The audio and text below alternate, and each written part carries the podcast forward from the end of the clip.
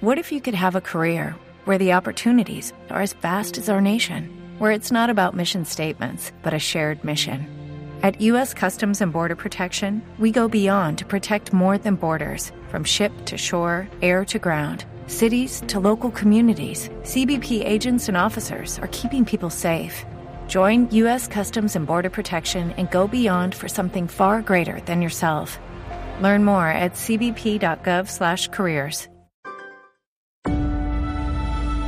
Conectando al mundo y a todo un país. Oscar Montes, Ana Cristina Restrepo, Hugo Mario Palomar, Diana Mejía, Gonzalo Lázari, Valeria Santos y Camila Zuluaga lo acompañan desde este momento en Mañanas Blue. Cuando Colombia está al aire. Pasan 32 minutos luego de las 10 de la mañana. Hoy es martes y todos los martes tenemos em, versiones. Versiones para nuestros oyentes que se conectan ya en todo el país y que además nos pueden escribir a través de la línea de WhatsApp de este programa. Colombia está al aire. 301-764-4108. Lo repito, más lento para que usted lo anote y nos envíe sus comentarios, sus críticas, sus opiniones. 301-764-4108.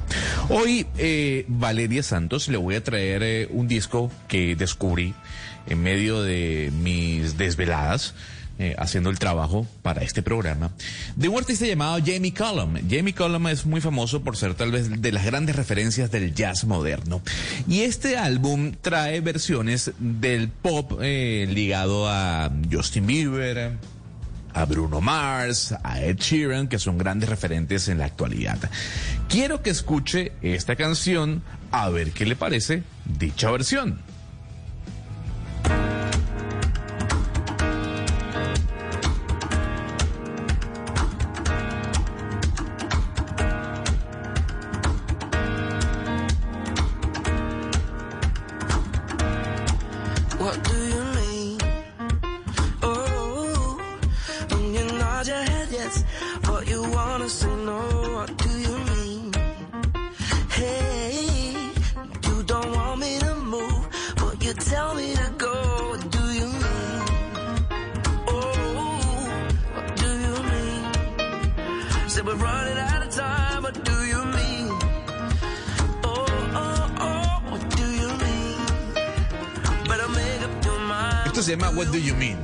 Canción original es de Justin Bieber y escuchamos al señor Jamie Cullum. Y vamos a estar muy de jazz el día de hoy.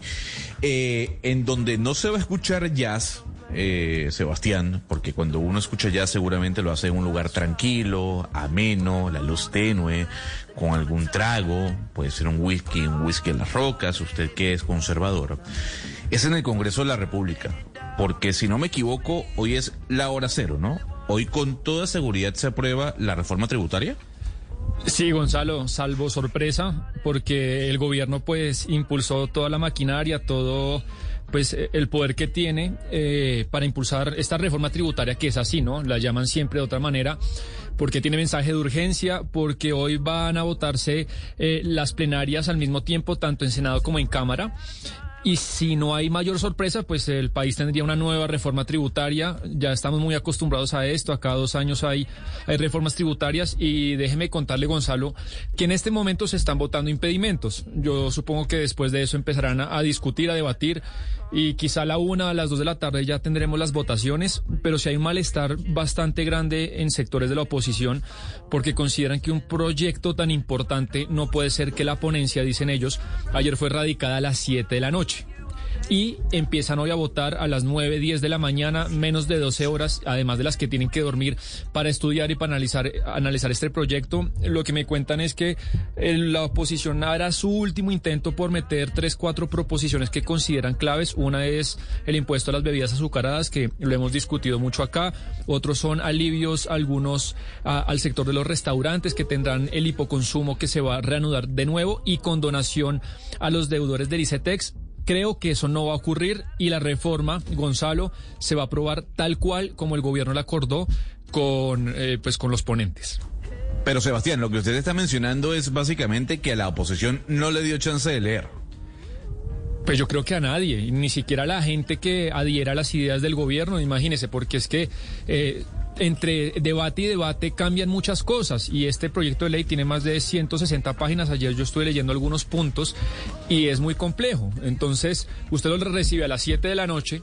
Eh, y le da muy poco tiempo a usted y su tele para estudiarlo, para ver qué cambios hay pues, si lo tiene que votar al otro día a las 8 de la mañana. Entonces, esa es la molestia que hay. Y, y si eh, Valeria, eh, me dicen, no entendemos por qué, si el gobierno siempre ha dicho que esta reforma es entre todos, la están metiendo con ese acelerador que nadie entiende de dónde viene el afán. Pues el afán viene de que no le metan y le cuelguen más, más proyectos. Ahí se nos fue Valeria, ¿no? La pregunta es, eh, Sebastián, muy sencilla. Eh, ¿Pasa la reforma tributaria? Sí, con total seguridad. Hoy Pero mire, Sebastián, Sebastián, mire, y, Gonzalo, la van a pupitrear. La van a pupitrear y es decir, no van a leer la reforma, no van a leer todo el contenido, no van a leer todos los artículos. Bueno, de alguna manera todos han sido socializados. Lo que pasa es que de eso se trata el trabajo en el Congreso, de debatir, de discutir y demás. Pero en esta oportunidad, por la premura del tiempo y por el afán que a todo el mundo le ocupa en estos días, la van a pupitrear. Todo el mundo va a pupitrear. Pues todo el mundo no, la oposición por supuesto que no. Y es lo que le conviene al gobierno en estos momentos. Sebastián tiene razón cuando dice que obviamente un proyecto tan trascendental como este debe ser discutido por el Congreso, por las comisiones y por las plenarias. Pero en esta oportunidad no va a ocurrir así porque al gobierno no le interesa y porque a los congresistas del gobierno, afines al gobierno, tampoco les interesa. Pero venga, Sebastián, yo tenía eh, entendido que en esta reforma tributaria ya va incluido el tema de la industria gastronómica, lo que hemos hablado nosotros de los restaurantes que, que buscaban extender los alivios dados por el gobierno en la pandemia. La, semana pasada tuvimos nosotros un invitado que nos de la industria, representante de la industria, que nos estaba diciendo que estos alivios no se podían desmantelar ya porque todavía los restaurantes estaban en recuperación y yo tenía entendido que esto se había alcanzado a meterse dentro de esta nueva reforma tributaria. Usted dice que no. Es que una cosa, Valeria, son ciertos alivios, por ejemplo, en el régimen simple de tributación, usted tiene ciertas prórrogas, eh, ciertas, eh, por ejemplo, con el tema del IVA de renta, pero lo que se quejó esta semana acá en Blue Radio, el sector, eh, por ejemplo, Acodres, se quejó del nuevo impuesto al consumo, pues que amanece en esta reforma tributaria. y no, no, ah, y es, ah, que, es, diferente. Entonces, para terminar, Valeria, todas las proposiciones que tiene la oposición y las más importantes será el de las bebidas azucaradas y el tema de condonación de deudas del ICETEX, eso me dicen que no hay ninguna posibilidad de que pase. Pero bueno, nosotros sabíamos también, Sebastián, que el gobierno nacional estaba en contra de este impuesto. Desde que el eh, presidente de la República fue senador de la República, fue uno de los voceros en donde eh, abiertamente, eh, digamos, se opuso al tema de grabar las bebidas azucaradas y creo que el gobierno, y ya sabemos que distintos funcionarios del gobierno han dicho que no le jalan a este impuesto. Quién sabe las razones detrás, esperemos que no sea por lobby o por intereses de estas empresas que se están moviendo, esperemos que no sea así. Pero pues esa es la verdad, este impuesto no le iban a dar chance de que pasara. Pero Valeria, a, mí lo que me llama la atención es lo siguiente, Sebastián, de lo que usted leyó, lo poco que usted leyó, eh, la diferencia entre esta reforma y la de Carrasquilla, ¿qué sabor le dejó? Porque lo que dicen ahora los analistas es que esta reforma no es mejor que la de Carrasquilla, ¿no? No, la diferencia pues es del cielo a la tierra. Esta reforma principalmente se centra en subir el, impuesto a las empresas, en normalizar ciertos activos o blanquear ciertos activos que colombianos no tienen normalizados, en, en por ejemplo blindar el tema de la evasión y es principalmente por ahí de donde se recauda. La reforma anterior era estructuralmente, filosóficamente muy diferente, era atacar a las personas, empinar eh, las tasas marginales de renta, atacar las pensiones altas, e, era totalmente diferente y bueno, eh, al final el gobierno hizo la reforma posible, son 15 billones de pesos. Y ya un último punto, Gonzalo, para, para terminar esto. Yo leí la parte que ha sido un caballo de batalla muy importante del gobierno, que es el tema de la austeridad, de reducir el gasto. Se va a reducir el gasto 1.7 billones cada año, pero si usted lee no hay ningún compromiso eh, explícito, no hay, no hay nada puntual. Dice, se va a reducir eh, mediante decreto cada año viáticos y viajes y símbolos y cosas, pero es muy etéreo y capaz el gobierno no hace ningún decreto y no existe, porque si usted lee eso, eh, son dos párrafos que en honor a la verdad es humo. Pero, pero Sebastián, mire, yo creo que la, a la pregunta que hacía Gonzalo, que me parece importante, Gonzalo, es que básicamente lo que hace esta nueva reforma tributaria que va a pasar hoy en el Congreso es básicamente desmontar la reforma tributaria que pasó el gobierno en el 2019, que fue básicamente bajarle el impuesto de renta a las empresas, aliviar un poco la carga al sector privado para apostarle al crecimiento económico. Muchas personas le habían dicho al gobierno, ¿y usted cómo va a suplir ese hueco? Señor gobierno, usted va a dejar un hueco ahí. El gobierno siempre había dicho, por medio de crecimiento económico. El país iba creciendo bien, todavía no veíamos con seguridad cómo se iba a suplir ese hueco. Llegó la pandemia y evidentemente el gobierno le tocó echarse para atrás con su reforma. Y esa reforma lo que hace es desmontar la que el mismo gobierno hizo.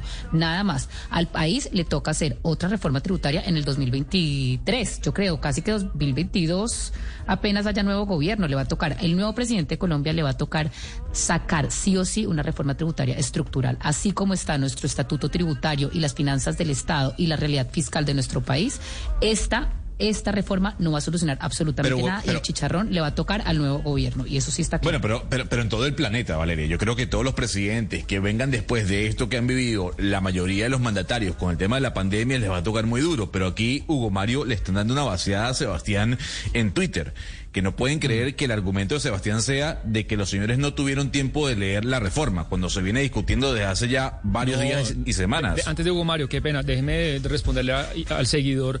Lo que pasa, Gonzalo, es que entre debate y debate hay muchos cambios, porque hay proposiciones, porque hay nuevas ponencias, entonces hay cambios que se tienen que revisar. Y por ejemplo, Hugo Mario, lo que siempre pasa en las reformas tributarias es que se mete un mico y usted para alertar al país y al Congreso, usted no tiene tres horas para desmontar un mico, Gonzalo. Es eso. Sí, es un proyecto de 61 artículos y se incluyeron cambios. Como usted dice, Sebastián, 15 cambios, eh, 6 artículos nuevos y 9 modificaciones.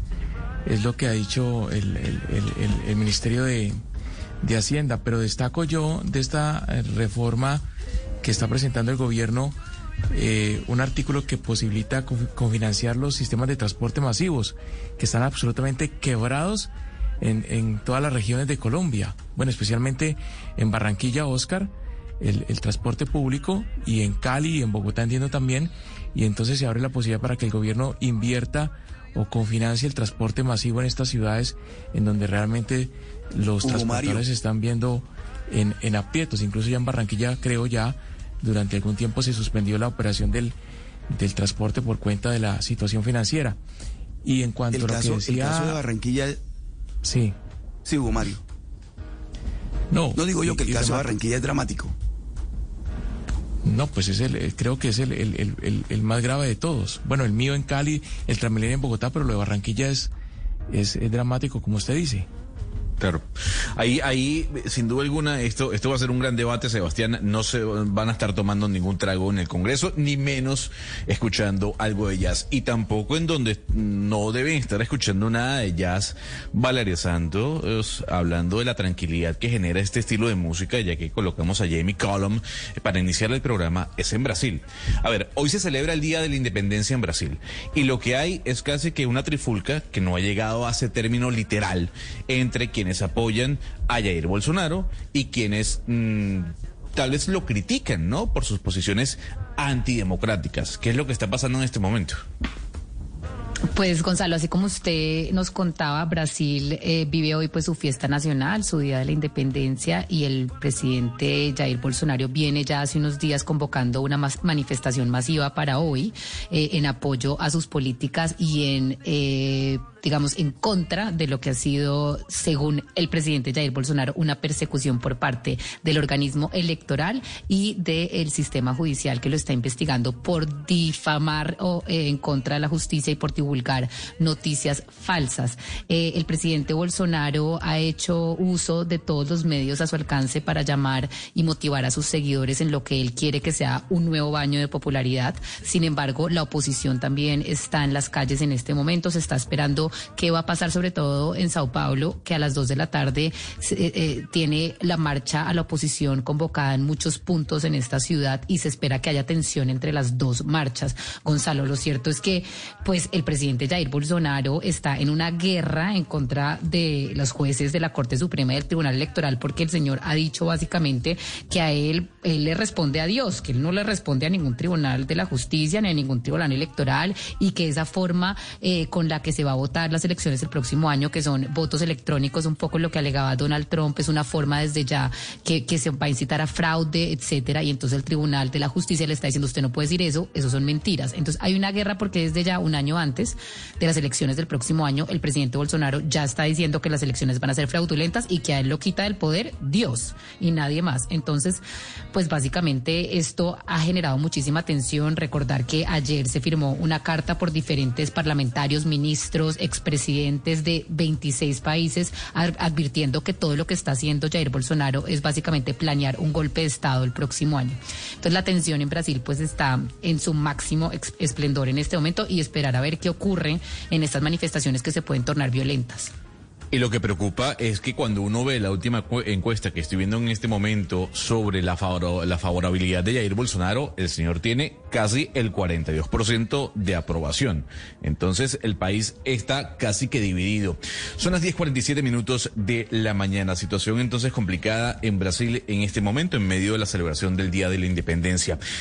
Noticia de última hora tiene que ver con el Bitcoin. Cae a esta hora el valor del Bitcoin en 17%. Se cotiza a 45 mil dólares cada criptomoneda, recordando que el día de ayer eh, su valor llegó a alcanzar a los 51 mil dólares. Vámonos para Barranquilla. Mm, nuestra editora Diana Mejía tiene una denuncia que a mí me ha consternado, Diana, me ha consternado sobre eh, la concesión del aeropuerto de Barranquilla eh, y sobre las denuncias que hay frente a esa concesión y frente a los impagos. ¿Qué es lo que está pasando, Diana? No hay nada oculto cuando Mañanas Blue investiga. Pues Gonzalo, esta denuncia comenzó el 21 de junio. Usted recordará que en estos micrófonos una de las empresas eh, proveedoras de la concesión del aeropuerto de Barranquilla, Ernesto Cortizos, denunció aquí que le debían eh, sus servicios por más de dos años. Eh, en ese momento hablamos con muchas otras empresas que off the record también nos hicieron saber las molestias, pero esas empresas esperaban que de pronto de algún modo se solucionaran las cosas y no fue así. Aquí es bueno recordar que la remodelación del aeropuerto Ernesto Cortizos se le entregó la ANI el 5 de marzo de 2015 al Grupo Aeroportuario del Caribe SAS, representado legalmente por Juan Francisco Herrera Bojanini y su suplente Jaime, Alfredo Mazat. El contrato de concesión es el 003 de 2015 bajo el esquema de APP, o sea, una asociación pública-privada. El problema es que ese grupo eh, de empresarios crearon una nueva empresa que se llama Nuevo Aeropuerto, que es la que firma los contratos con los proveedores. Y yo quiero que antes de escuchar a nuestro invitado, escuchemos eh, la voz de estos proveedores como Carlos Mario eh, de Costeín, el señor Carlos Moreno de Costeín y otros tantos que tienen en estos momentos falencias económicas en sus empresas precisamente por lo que les adeuda el aeropuerto de Barranquilla. La, a la ANI adjudica una concesión a Grupo Aeroportuario del Caribe, Gerlain, Rafael Zambrano y Equipos Universal, Navarro, Herreras. Y ellos crean otra empresa, EPC, llamada Nuevo Aeropuerto de Barranquilla, compuesta por los mismos dueños de la concesión, es decir, de la primera empresa. Esta última es la que contrata a todos los proveedores y contratistas que hoy nos deben plata y no nos han querido pagar los trabajos ejecutados, recibidos y facturados. Falta de pagos desde antes de la pandemia.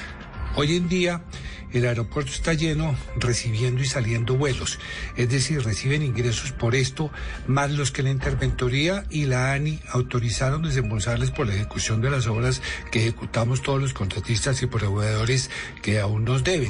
Buenos días a todos. Soy Inés Brigart y represento Cobaño SAS. El nuevo aeropuerto de Barranquilla SAS nos debe nueve meses de servicios del 2020, que fue un año tan duro para todos, pero para los microempresarios que además hicimos el esfuerzo por mantener a nuestro personal empleado, todavía más.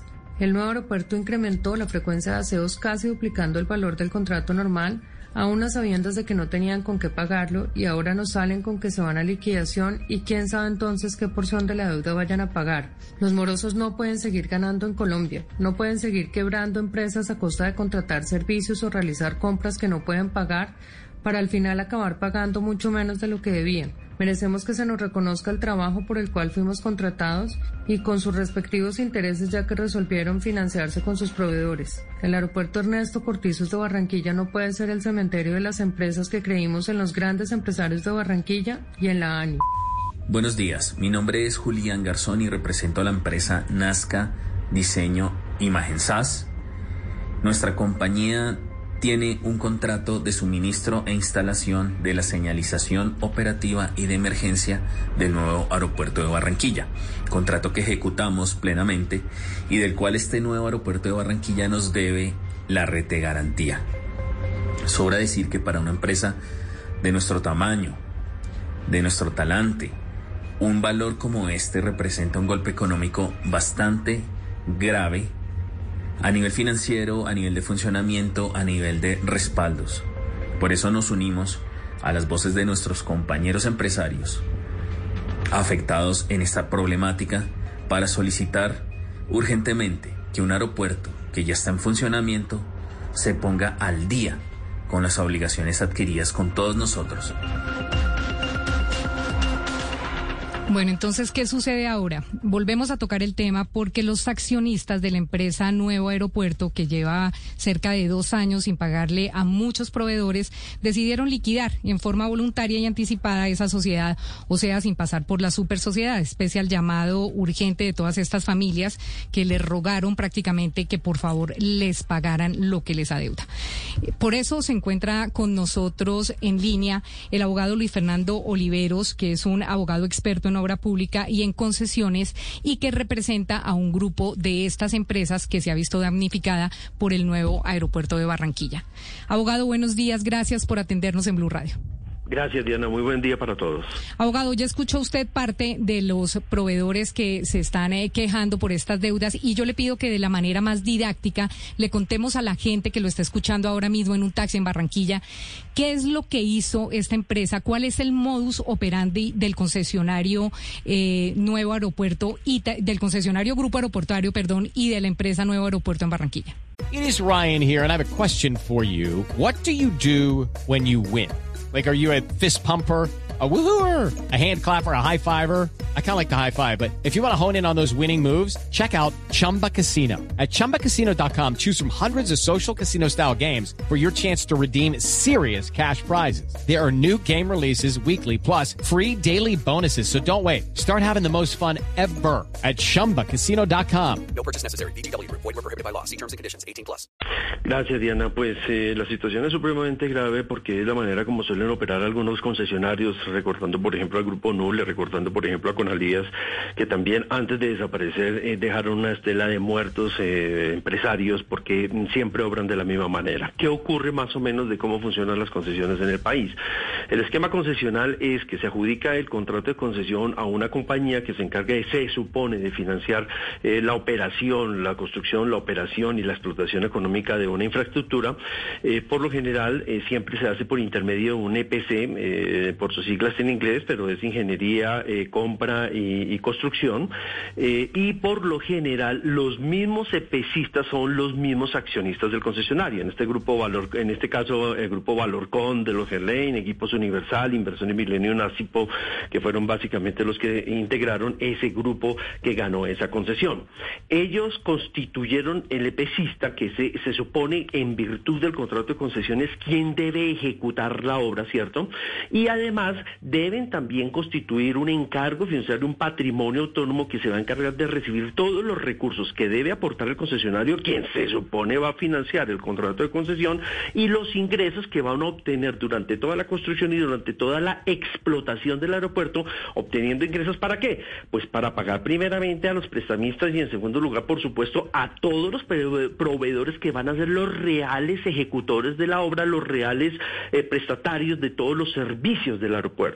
¿Qué ocurrió aquí en este caso? El EPCista va, subcontrata o contrata eh, a todos los ejecutores de las obras de ampliación. Eh, eso pasó en el año 2017, 2018, todo venía supremamente bien. Y en el 2019 empiezan a generar moratorias de pago empiezan a requerirlo todos los proveedores diciéndoles págueme, págueme. Ellos empiezan a inventar una serie de, maniobras, una serie de artimañas, de reconocer algunas cosas, de poner en, en entredicho otras cosas que habían ejecutado los proveedores y finalmente llega el tema del confinamiento por la pandemia y ahí cesaron todos los pagos. ¿Qué ocurrió en el 2020? Frente a los continuos requerimientos de pago de todos los proveedores, se inventaron que estaban en una situación económica supremamente grave por efectos de la pandemia, cuando la verdad era que en el año 2019 ya habían cesado todos los pagos, habían dejado de pagarle a todos los proveedores antes de que se ordenara el confinamiento y eh, pues esto eh, eh, ocurrió durante todo el año 2020 y durante todo el año 2021.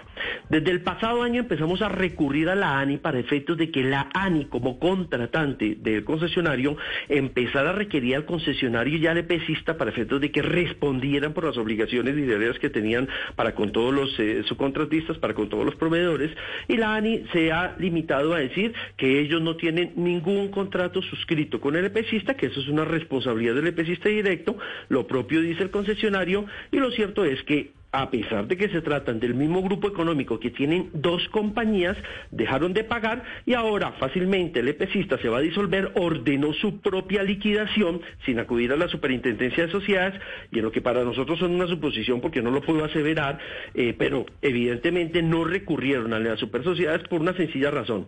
Lo que ha ocurrido es que ellos le han cobrado a la ANE el avance de las obras. La interventoría ha ordenado el pago del avance de las obras, de los recursos que están ahí en la fiduciaria y no le trasladan los recursos a los reales ejecutores del contrato. Frente a hecho, con total indolencia, con total irresponsabilidad, la ANI ha hecho oídos sordos frente a esa situación, no le ha importado absolutamente nada. Y es más, pareciera que en las respuestas que le están dando a cada uno de los proveedores que en ejercicio de derecho de petición solicita que le responda por lo que está sucediendo y que declaren incumplido el contrato de concesión para que le responda por el incumplimiento de las obligaciones para los, con los subcontratistas, eh, un arsenal de argumentos eh, eh, expone la ANI para proteger al concesionario. Al final del día, ¿qué tenemos? Con país no tenemos un aeropuerto de condiciones ni de calidad en seis años que lleva ejecución y al final del día tenemos una estela de proveedores quebrándose por efectos de que no le pagan todo lo que ellos hicieron y que le correspondía pagar en forma oportuna al EPCista. Doctor Oliveros, pero perdóneme un segundo de esa cantidad de, de, de, lo que cuesta la obra, que son 610 mil millones de pesos hasta el día de hoy, una obra que ya lleva seis, años, a, los, a las personas que han sido contratadas, ¿quién les va a responder al final? Porque los, hemos escuchado, los estamos escuchando constantemente quejándose de que hay una, una, una empresa que se crea y que no responde.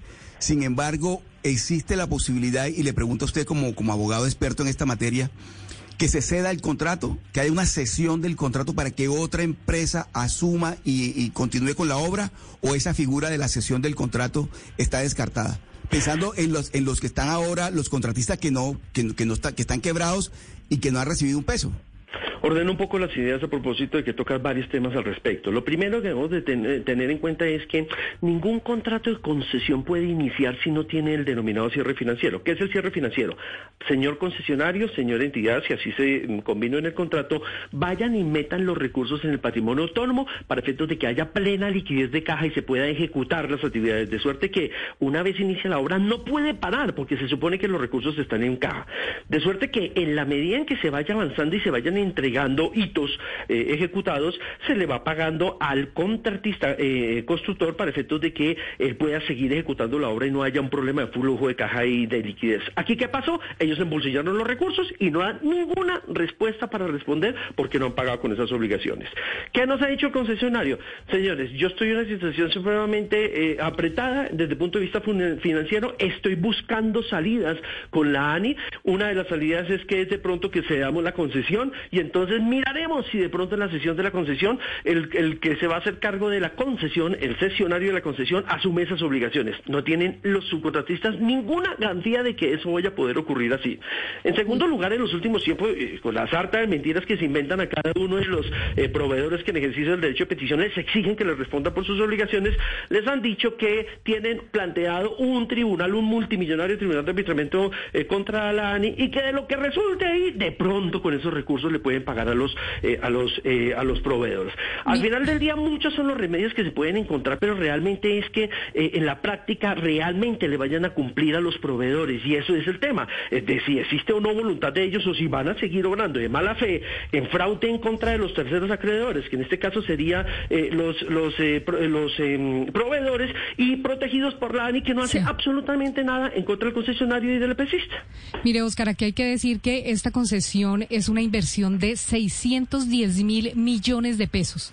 Es una concesión que se entregó en 2015, como le digo, y que ahora mismo presenta los problemas de los que nos hablan los proveedores, pero yo quiero que escuche usted a otros proveedores que también están denunciando este tema. Les habla Miguel Santamaría del ESPA Construcciones SAS nosotros fuimos contratados por el nuevo aeropuerto de Barranquilla SAS para la ejecución de las labores de mampostería. desde el año pasado, desde el mes de mayo, tienen una deuda con nosotros por temas de facturas y de retención en la garantía. Eh, este tema nos ha perjudicado mucho por el tema de la pandemia, por el tema de los cierres de la economía ha hecho que eh, tengamos que recurrir a bancos, que tengamos que dejar de pagar a proveedores, a empleados. Entonces es, un tema de crisis financiera de la empresa en este momento.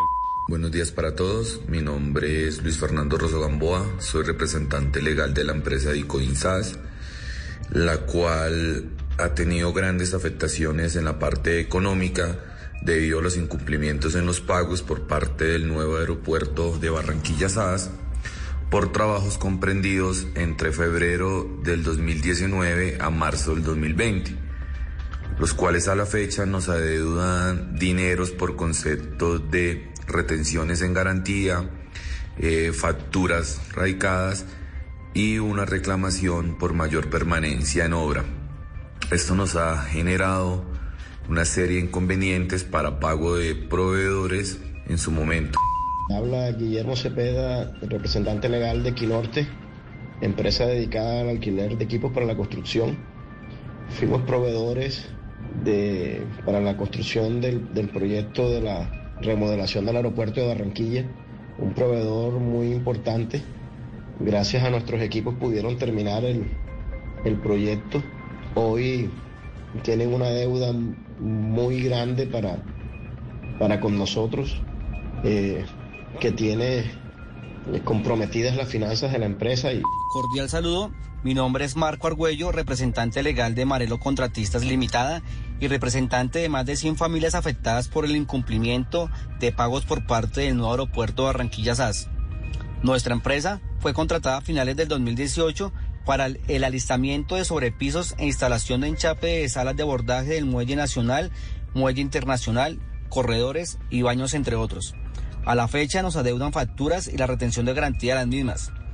Hemos interpuesto derechos de petición ante el nuevo aeropuerto Barranquilla sin obtener a la fecha respuesta alguna. Aquí tenemos que decir que el Grupo Aeroportuario del Caribe SAS está conformado por las empresas Valores y Contratos SA, Equipo Universal SA, Inversiones Millennium Asispo SAS. Y el nuevo aeropuerto de Barranquilla está conformado por Valores y Contratos SA, que se repite porque son de los mismos dueños, Equipos Universal SA y eh, Gafari Associates, que es una empresa que tiene el 25% de esta, de esta empresa que se conformó para tercerizar los contratos. Abogado, yo le quiero preguntar, yo hablé con la ANI, hablé con el Ministerio de Transporte, hablé con la Alcaldía de Barranquilla, hablé con el concesionario del aeropuerto y nadie quiere hablar. La ministra tenía la agenda ocupada. La ANI dice que están en un proceso jurídico en este momento con el, eh, con el concesionario, entonces que por eso no habla. El concesionario dice que no ha dispuesto un vocero para ese tema y que están ahorita tratando de solucionar el tema de las goteras en el aeropuerto.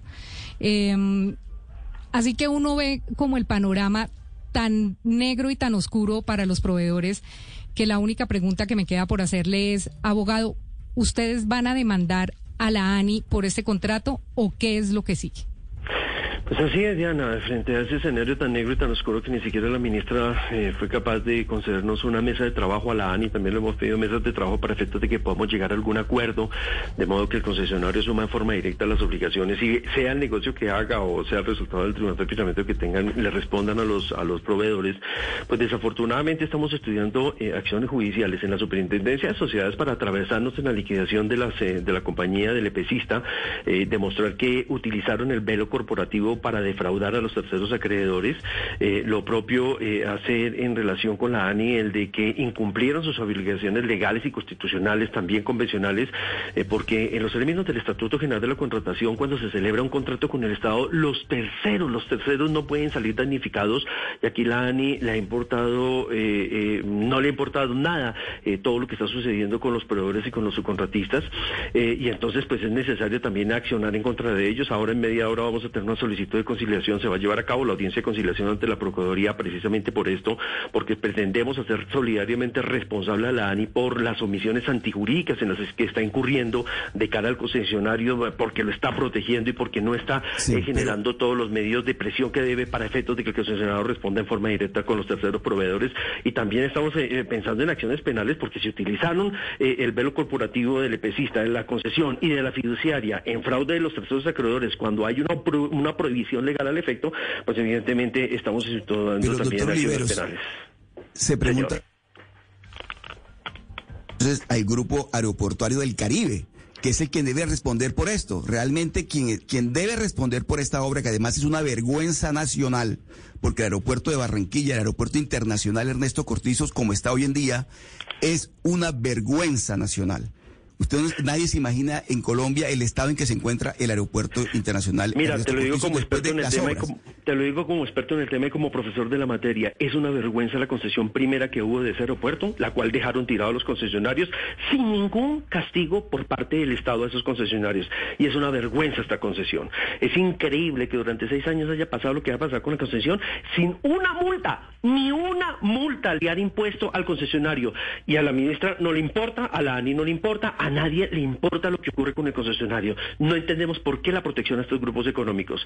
Y es increíble la vergüenza también nacional, el de que se utilice eh, la figura de la concesión para defraudar a los terceros proveedores. ¿Cómo así que como política pública el Estado no ha entendido que tiene que reformar la ley y tiene que proteger a los subcontratistas cuando están eh, eh, ejecutando actividades para un contrato de concesión para que esto no pase, para que los incluyan, por ejemplo, dentro de los amparos de responsabilidad extracontractual que debe otorgar el concesionario, para que los incluyan como eh, em, eh, beneficiarios del fideicomiso, de que no se burlen de los proveedores. Vuelvo y les repito, ustedes no se imaginan la cantidad de compañías que enterraron el grupo Nule con sus concesiones, con Albía con sus concesiones, y ahora lo propio está ocurriendo en ese momento en Barranquilla con este aeropuerto. Es una vergüenza lo que ocurre con el contrato de concesión de Barranquilla, es una vergüenza para una ciudad tan importante y tan pujante como es Barranquilla, que hoy por hoy, eh, junto con Medellín, son los que sacan la cara por el país, que esté pasando esto y que no ocurra nada, nada con los empresarios culpables. Permítame, abogado, permítame lo siguiente porque yo le escuchaba a nuestra editora diciendo que nadie le da respuesta y que nadie quiere salir al aire, pero la pregunta es, Diana, ¿por qué no terminan de pagar? Porque no, no, no, no, termina, no, no, me, no me abrían el micrófono, no terminan de pagar, eh, Gonzalo, porque lo que hicieron fue liquidarse declararse casi que en quiebra y no responderle a los proveedores. Y yo tengo en mi poder la carta de la que habla el, el, abogado que representa ahora mismo a las empresas que son víctimas de estas deudas. Eh, la carta dirigida a la ministra de Transporte, Ángela María Orozco, donde los proveedores le solicitan una audiencia. Le dicen, por favor, ministra, recíbanos. El problema en el aeropuerto de Barranquilla está creciendo. Le pedimos que nos reciba porque esto no puede pasarle ni a Barranquilla ni a las empresas que confiaron en la concesión más grande que tiene la ciudad. Entonces, Bueno, Diana, esa carta se la envió el 5 de agosto. Se le enviaron distintas empresas a la ministra y hoy por hoy esa carta no ha sido respondida. Dígame, Hugo. Yo estoy leyendo, estoy leyendo, Diana, a, Jaime Pumarejo, al alcalde de Barranquilla, está diciendo en Twitter, podemos entender que la pandemia haya apretado la caja de los concesionarios del aeropuerto, pero exigimos que inviertan en el negocio que se ganaron. Y también agrega, Barranquilla no se merece el aeropuerto, eh, un aeropuerto sin terminar. Esta semana vamos a convocar, dice el alcalde, una reunión con usuarios, gremios, concesionarios y gobierno nacional para revisar cronogramas e inversiones y fijar compromisos. Es lo que dice Pumarejo. Claro. pero Realmente las imágenes, Diana, son, son vergonzosas. me Nuestra permite, Pero, pero, Precisación pero ahí. permítame, permítame, Los- abogado, pero es que acá hay que aclarar una cosa, eh, Hugo, y es que esos trinos que manda el alcalde emberracado, como, como, como todos lo vimos por Twitter, esos los manda por las goteras en Claro. el, en el aeropuerto. O sea, él Claro. ni siquiera se ha tomado la molestia de hablar tampoco con los proveedores, ni de atender a los proveedores a los que se les adeuda. Y él dice, en mi ciudad las concesiones se tienen que cumplir, pero yo me pregunto, el alcalde no tiene ni idea que para poder cumplir tienen que pagarle a los proveedores y ahí es donde, por eso yo lo llamé esta mañana. Eh, Desde ayer estoy buscando, los oficinas de comunicaciones me dijo, yo voy a confirmar agenda, porque el primero que tiene que estar velando porque las empresas que concesionan en su ciudad les paguen y funcionen es el señor alcalde. Y si me, y si permite precisar algo desde el punto de vista conceptual es lo siguiente, es que debemos entender esto. Los recursos estaban en caja, porque vuelvo y repito, en el esquema concesional colombiano no es posible iniciar obras si los recursos no están en la fiduciaria, es el denominado cierre financiero. Aquí no existe ninguna justificación que por efectos de confinamiento, por efectos de pandemia, por efectos de cierre de aeropuertos a nivel nacional e internacional se eh, estén apretados de caja. No, no existe esa, esa, esa justificación. ¿Por qué? Es que- es que a porque los doctor- recursos deben ser pagados en forma directa a los subcontratistas reales ejecutores porque se supone están en caja. ¿Qué hicieron ellos? Se apropiaron de los recursos y no se Por los eso es que mi doctor Oliveros me parece que lo que usted está diciendo es muy grave, porque una cosa es que haya, haya habido negligencia o falta de voluntad, etcétera, o algún problema por la pandemia por parte del concesionario, y eso es lo que básicamente está diciendo la ANI, la ministra, defendiendo un poco al concesionario. Pero lo que usted nos está diciendo acá es que acá hubo dolo y acá se robaron Así la es. plata. Es, así de Entonces, ustedes, Diana, en algún momento esta posibilidad de que acá estamos frente a, corrupción, así latente de frente, se le ha planteado esta posibilidad al, al ministerio o a la ANI, es decir, ¿por qué el ministerio y la ANI están protegiendo al concesionario así? Pues yo no me atrevo tanto a decir que sea corrupción y espero que no sea corrupción, pero sí es muy llamativo, Valeria, que la empresa que se conformó, que conforma el concesionario para tercerizar este contrato, que es legal hacerlo, o sea, ellos podían crear una empresa para poder contratar con estos proveedores, que es la empresa Nuevo Aeropuerto de Barranquilla, pues dos de sus socios sean eh, dos de los socios que conforman el grupo aeroportuario. O sea, estas son las mismas familias conformando dos empresas y una se liquida y no paga y la otra se hace la pendeja porque dice, no, es que qué pena, pero es que yo no soy el que debo, sino el que debe es el nuevo aeropuerto, cuando el nuevo aeropuerto es de esas mismas empresas. Dos de esas empresas, de las mismas del grupo aeroportuario, son del nuevo aeropuerto. Entonces ahí es donde uno dice, óigame, Pero mire, Diana- esto, esto es o una falta de respeto o si hay algo de corrupción metida por debajo de la mesa en esta concesión. Pero mire, Diana, lo que nos está explicando el abogado Oliveros, que es muy importante. Hubo cierre financiero, la plata ya existe. Valorcón se quiebra por cuenta del famoso contrato tristemente célebre de Navelena y todo lo demás que el país conoce por la, la navegabilidad del río Magdalena. Pero eso no tiene nada que ver con esto, porque si ya la plata existía, si ya la plata estaba en caja, en este momento tienen que responderle a estos proveedores y a los contratistas y a los subcontratistas. Ese argumento de que es que resulta que la pandemia no es válido en estas circunstancias. Y le repito, Diana, ojalá usted venga a Barranquilla o Valeria o todos vengan a Barranquilla y se den cuenta y constaten el, el estado del aeropuerto. Mire, una ciudad intermedia de Colombia, cualquiera ciudad intermedia de Colombia tiene mejor aeropuerto que Barranquilla en este momento. Que el flamante aeropuerto Ernesto Cortizos. La ciudad por donde entró la aviación en Colombia.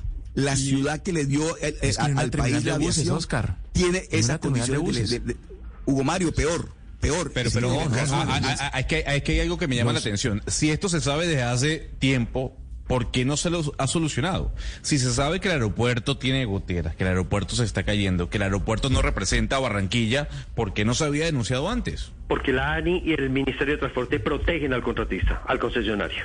Ni una multa, ni una multa en seis años. Eh, abogado Oliveros, yo, yo tengo una duda.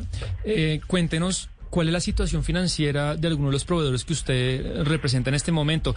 Supongo más de uno debe estar ya ilíquido para, bueno, para prestar los servicios que presta en el aeropuerto, ¿no? Ya lo han escuchado. Ustedes, eh, Mendiana, con mucho juicio se dedicó a recoger todos los testimonios.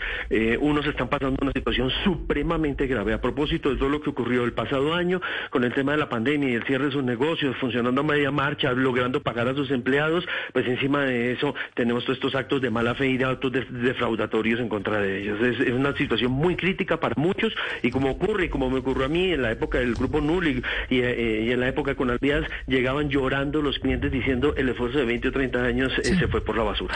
Pues abogado Luis Fernando Oliveros, eh, representante en este caso de muchas de las empresas que hoy están denunciando en Blue Radio, mil gracias por estar en estos micrófonos y le dejamos la inquietud a la ANI, le dejamos la inquietud a la ministra de Transporte, porque son más de 20 mil millones de pesos los que adeuda un concesionario que se ganó un contrato por 630 mil millones de pesos.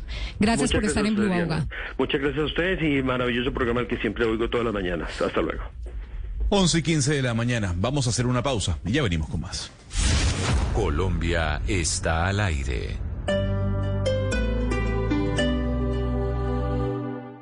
Mi nombre es Paula Cáceres Reyes, tengo 23 años y soy becada universitaria Diana Turbay. Gracias Fundación Solidaridad por Colombia por creer en mí y ayudarme a cumplir mi sueño de ser arquitecto. Desde hace 46 años nuestro mayor sueño es que otros cumplan el suyo. Únete y dona solidaridadporcolombia.com, la caminata virtual de la Solidaridad por Colombia del 6 al 12 de septiembre. Aún hay muchos que nos necesitan. Patrocinan Cruz Verde, Banco Agrario, Protección, apoyan MINTIC, Ministerio de Cultura, Programa Nacional de Concertación Cultural. La cultura es de todos. Ministerio de Cultura. Con Prosegur Alarms, confía en la protección de tu hogar o negocio con la mejor tecnología y seguridad en Colombia desde 3,400 pesos diarios. Marca ya al numeral 743. Recuerda, numeral 743 o ingresa a prosegur.com.co. Vigado para Superintendencia de Vigilancia y Seguridad Privada. Vuelve el Bienestar Live de Compensar este 10, 11 y 12 de septiembre. Tres días de actividades virtuales, eventos presenciales, descuentos, beneficios exclusivos y muchas sorpresas para todos los afiliados a Compensar y sus familias. Consulta la programación completa en la página página web de Bienestar Live, corporativo.compensar.com slash bienestar-live. Cada vez son más frecuentes los videos en redes sociales de robos, atracos, asesinatos, golpizas y un sinnúmero de eventos que confirman que el tema de inseguridad en Colombia no es de simple percepción. Hoy, a las 12 y 15 y luego de las noticias del mediodía, analizaremos con los responsables de la seguridad de las principales ciudades del país ¿Cómo piensan lograr que sus ciudades salgan de esta ola delincuencial?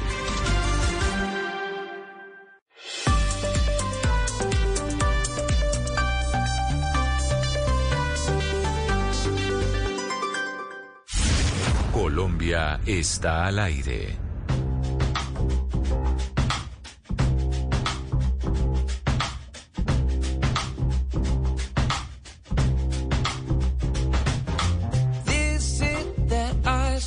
Michelle fight for that white gold.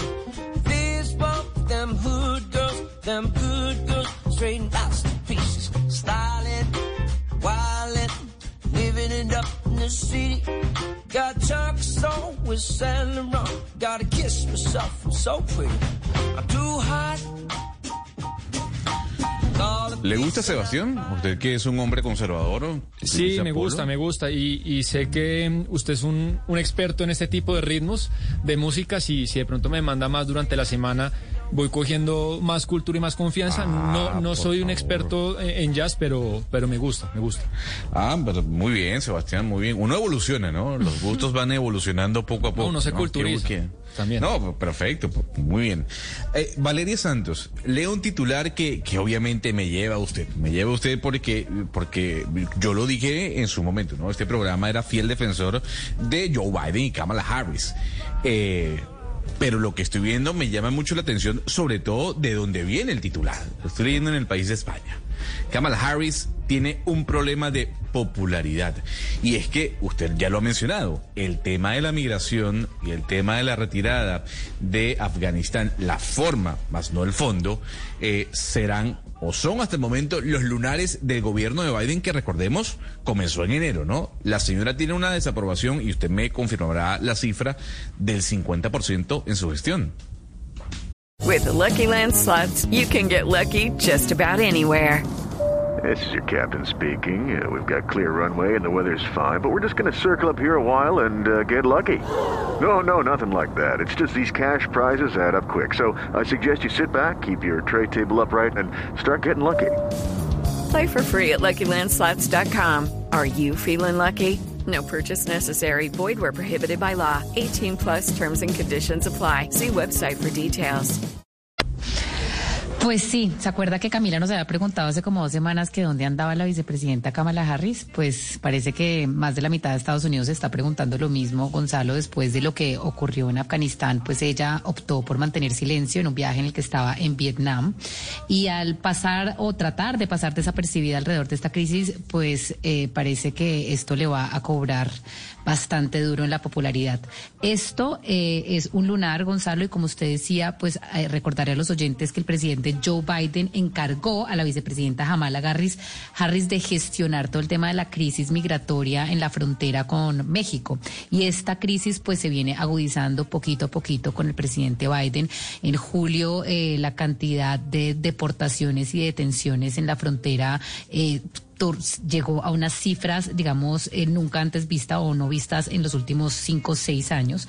Entonces, y a ella se le criticó mucho por no ir a la frontera a tiempo. Venga, le muestro las cifras. Las encuestas, eh, a ver, los sondeos más conservadores dicen que Harris aparece con la peor eh, cifra de popularidad para un vicepresidente en los últimos 50 años. Los liberales, los medios liberales y las encuestas liberales dicen que en los últimos 30 años, pero pues eso igual es, pues está muy mal. La aprobación de Harris rosa el 50% y la aprobación llega al 43.5%. Yo creo, Gonzalo, que esto al final pues es un reflejo de lo que está pasando con la popularidad alrededor del presidente Biden. Hay que recordar que Kamala pues era vista como la que le iba a suceder y era vista como la nueva promesa del Partido Demócrata en Estados Unidos. Entonces yo creo que a ella le va a tocar pues o eh, cambiar su estrategia de, gestionar una crisis migratoria que no se va a poder solucionar o empezar a ser mucho más activa en sus pronunciamientos en otros aspectos. Así es, la noticia nos llega desde el país de España, lo reportan así, con la favorabilidad y el rechazo a la gestión de Kamala Harris, la vicepresidenta de los Estados Unidos. Interesante número que nos trae Valeria, eh, apenas Valeria en ocho meses de gobierno, ¿no? Recordando, ha pasado mucho tiempo o ha pasado muy poco tiempo para lo mucho que ha ocurrido en cuanto a sucesos y hechos políticos en la nación norteamericana. Hugo Mario, ¿usted es de Samsung, usted es de Huawei, de Xiaomi o de Apple? O de ninguna de las anteriores. Samsung. Yo soy de Samsung. Siempre tengo un equipo surcoreano en mi bolsillo y también en la televisión y en todas partes. Eh, entonces, eh, la pregunta ya, la noticia no tiene que ver con usted. señor Oscar Montes, ¿usted es de Apple, allá en Barranquilla? De Apple, sí, de Apple. Ah, bueno, muy bien. Bueno, vaya preparando la cartera, señor eh, Oscar Montes en Barranquilla. Apple acaba de anunciar, escuche algo, por favor. Apple acaba de anunciar sus nuevos iPhones para la semana que viene. La presentación de los nuevos iPhones se llevará a cabo en siete días, o sea, el martes que viene. Así que vaya preparando la cartera y ese celular que tiene, bueno, ya se va, ya se va a evaluar, ¿no? Para que sepa. Entonces, para que lo piense, para que esté atento, Apple anuncia sus nuevos modelos de iPhone la semana que viene. Pero preparemos los bolsillos. Por supuesto, por supuesto, y además empiece a ver a quién le vende ese celular, porque ese celular con este anuncio ya se está devaluando.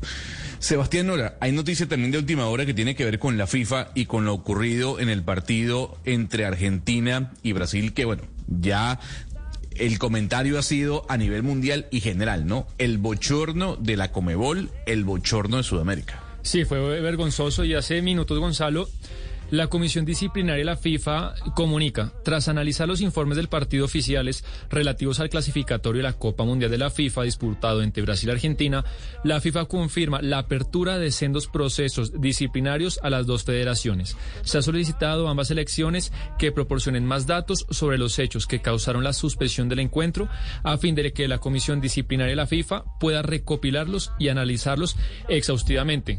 Tienen, es decir, Gonzalo, se le abre expediente disciplinario y las dos federaciones tienen seis días para presentar descargos y habrá pues eh, más adelante, eh, yo creo que en menos de un mes, eh, un pronunciamiento oficial de la FIFA sobre quién tuvo la culpa de lo que sucedió en Sao Paulo. Bueno, la, la burocracia, ¿no? La FIFA parece un ministerio en Colombia. O sea, los descargos, le llamamos la atención, no va a pasar absolutamente nada, Sebastián.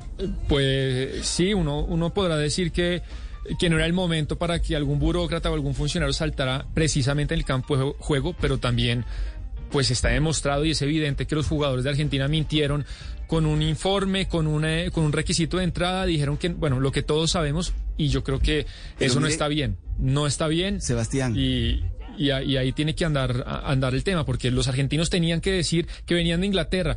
Brasil puede estar muy exagerado con el tema de la cuarentena, pero bueno, si así son las normas, no, podi- no podían mentir. Pero, pero, mire, Sebastián, que hablé con Tito Puchetti, que está aquí en Barranquilla, que viene a cubrir el, el partido Colombia contra Chile, y me dice Tito que la FIFA se va a tomar su tiempo y que al final, cuando ambos equipos estén clasificados, Argentina y Brasil eh, van a jugar el partido, pero que mientras tanto la FIFA se va a tomar su tiempo y, se, y dentro- no va a ser dentro de un mes, mucho más. Y cuando ambos equipos estén clasificados, de tal manera que lo que dice Gonzalo es cierto, es pura burocracia por ahora, pero también es un papelón gigantesco el que hizo a Sudamérica eh, Ah, en este partido de Brasil contra Argentina. Y la pregunta de Sebastián, ¿ya algún alcalde en Colombia levantó la mano para disputar ese encuentro? Para decir, bueno, mi, mi localidad, mi municipio puede ser sede de ese partido. Bueno, eh, sería, sería lindo tenerlo en el camping, pero no, lo- Gonzalo, lo que pasa es que como es un partido, es, es un partido, no puede ser en campo neutro, porque ya se, se, se jugará después en Argentina, entonces este partido tiene que jugarse en Brasil. Claro, pero, pero la duda es qué va a pasar con los jugadores que fueron deportados. O sea, ¿cómo entran estos cuatro jugadores a Brasil si fueron deportados? Mm, yo creo Ah. que... yo It is Ryan here, and I have a question for you. What do you do when you win? Like, are you a fist pumper? A woohooer, a hand clapper, a high fiver. I kind of like the high five, but if you want to hone in on those winning moves, check out Chumba Casino. At chumbacasino.com, choose from hundreds of social casino style games for your chance to redeem serious cash prizes. There are new game releases weekly, plus free daily bonuses. So don't wait. Start having the most fun ever at chumbacasino.com. No purchase necessary. VGW Group. Void were prohibited by law. See terms and conditions. 18 plus. se, Ay, le- se ah, tendrá que puse reanudar pensar, un ¿no? partido con otros jugadores. Bueno, lo puse a pensar para que usted Sí. vea, ¿no? Para, para que usted vea. Son las 11.26 minutos de la mañana. Le voy a traer otra canción. A ver, Hugo Mario, yo no sé si usted es de jazz, yo creo que no es de jazz, pero bueno, yo voy a hacer mi intento de tratar de convencerlo, de llevarlo por el camino de- del gusto musical, así como estoy llevando al señor Sebastián Nora. Y le traigo esta versión de Shape of You, que hace Jamie Cullum.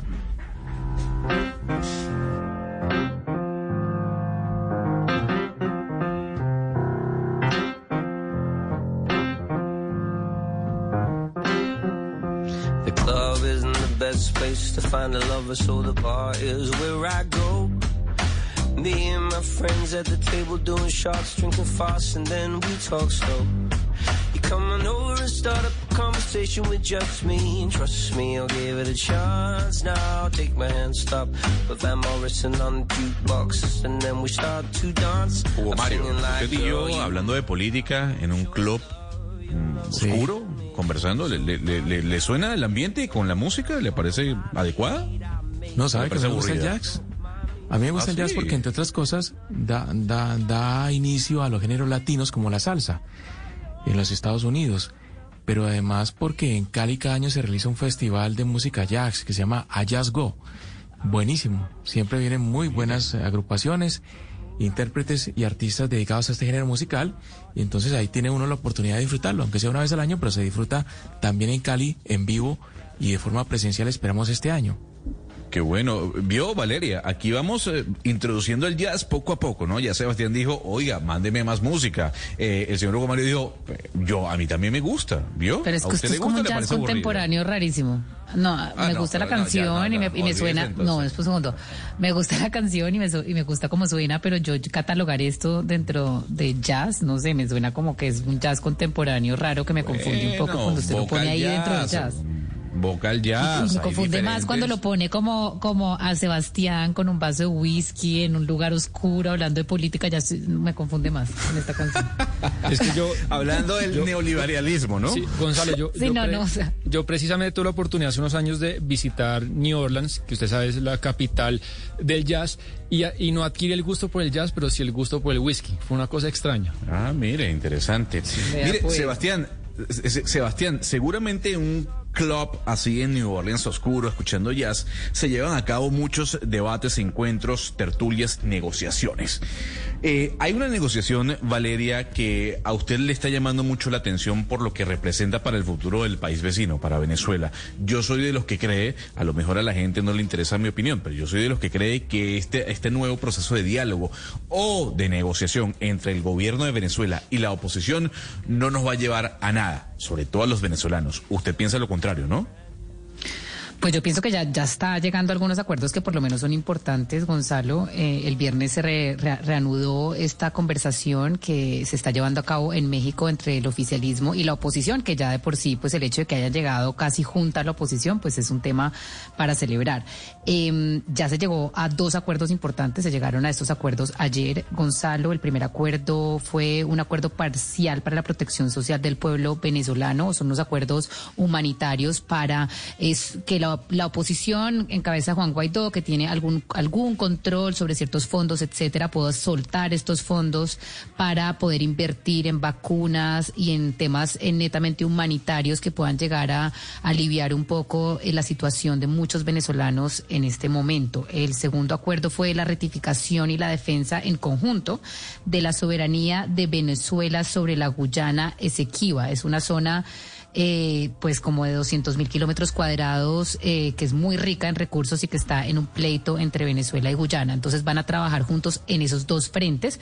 También hay una petición que le quiere hacer eh, el oficialismo a la oposición y es que vayan juntos al Fondo Monetario Internacional a pedir también un préstamo para aliviar a, como ya le contaba, a, a la población venezolana eh, en temas sociales, humanitarios, etcétera. Entonces yo creo que están encaminados hacia llegar por lo menos a alguna clase de acuerdos que esto vaya a tumbar al régimen, que vaya a cambiar la dictadura, que vaya a hacer que las eh, próximas elecciones sean más transparentes, pues no sé, pero que pueda llegar de pronto a solucionarle la vida a algunos venezolanos en este momento en Venezuela, pues ojalá, ojalá. Y lo cierto es que un acuerdo así no se había dado. Esto es lo más avanzado que ha llegado la oposición y el oficialismo. O usted me dirá en algún otro espacio, otra negociación que haya por lo menos llegado a tener acuerdos tan rápido.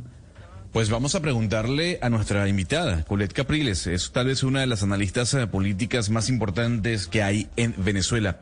Doctora Capriles, gracias por acompañarnos hasta ahora en Blue Radio. Hola, gracias. Eh, me parece muy bien lo que dice Valeria. Voy, voy por ahí.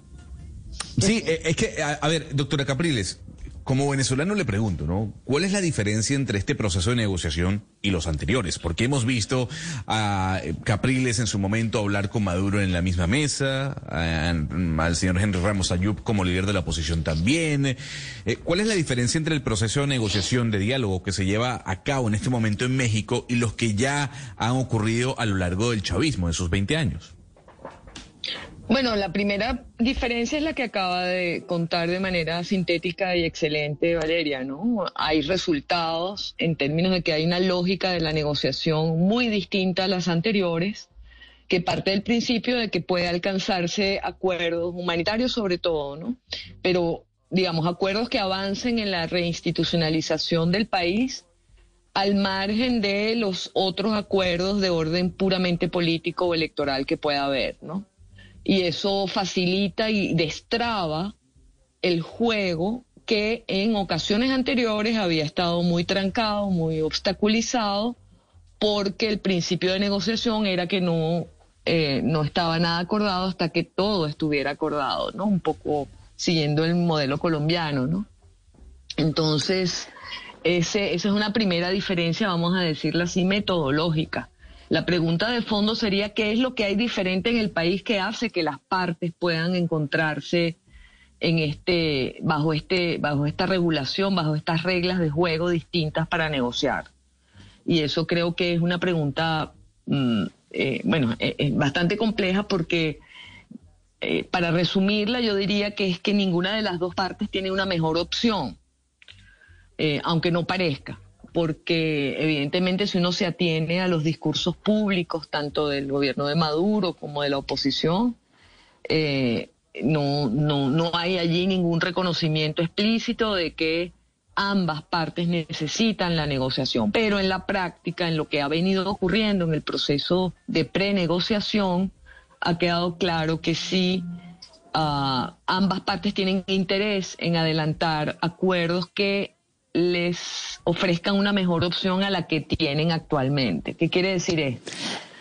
Por un lado, la oposición tiene una crisis interna, una crisis en, términos de, su gestión, digamos, en favor de un cambio político.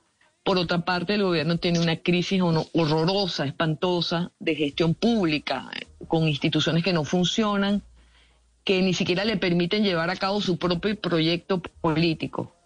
Entonces hay una oportunidad en la medida en que estas, en que las dos partes no tienen una opción más atractiva, hay una oportunidad para negociar eh, algo que pueda significar un avance, en primer lugar para el país, pero sobre todo para, para las dos partes también.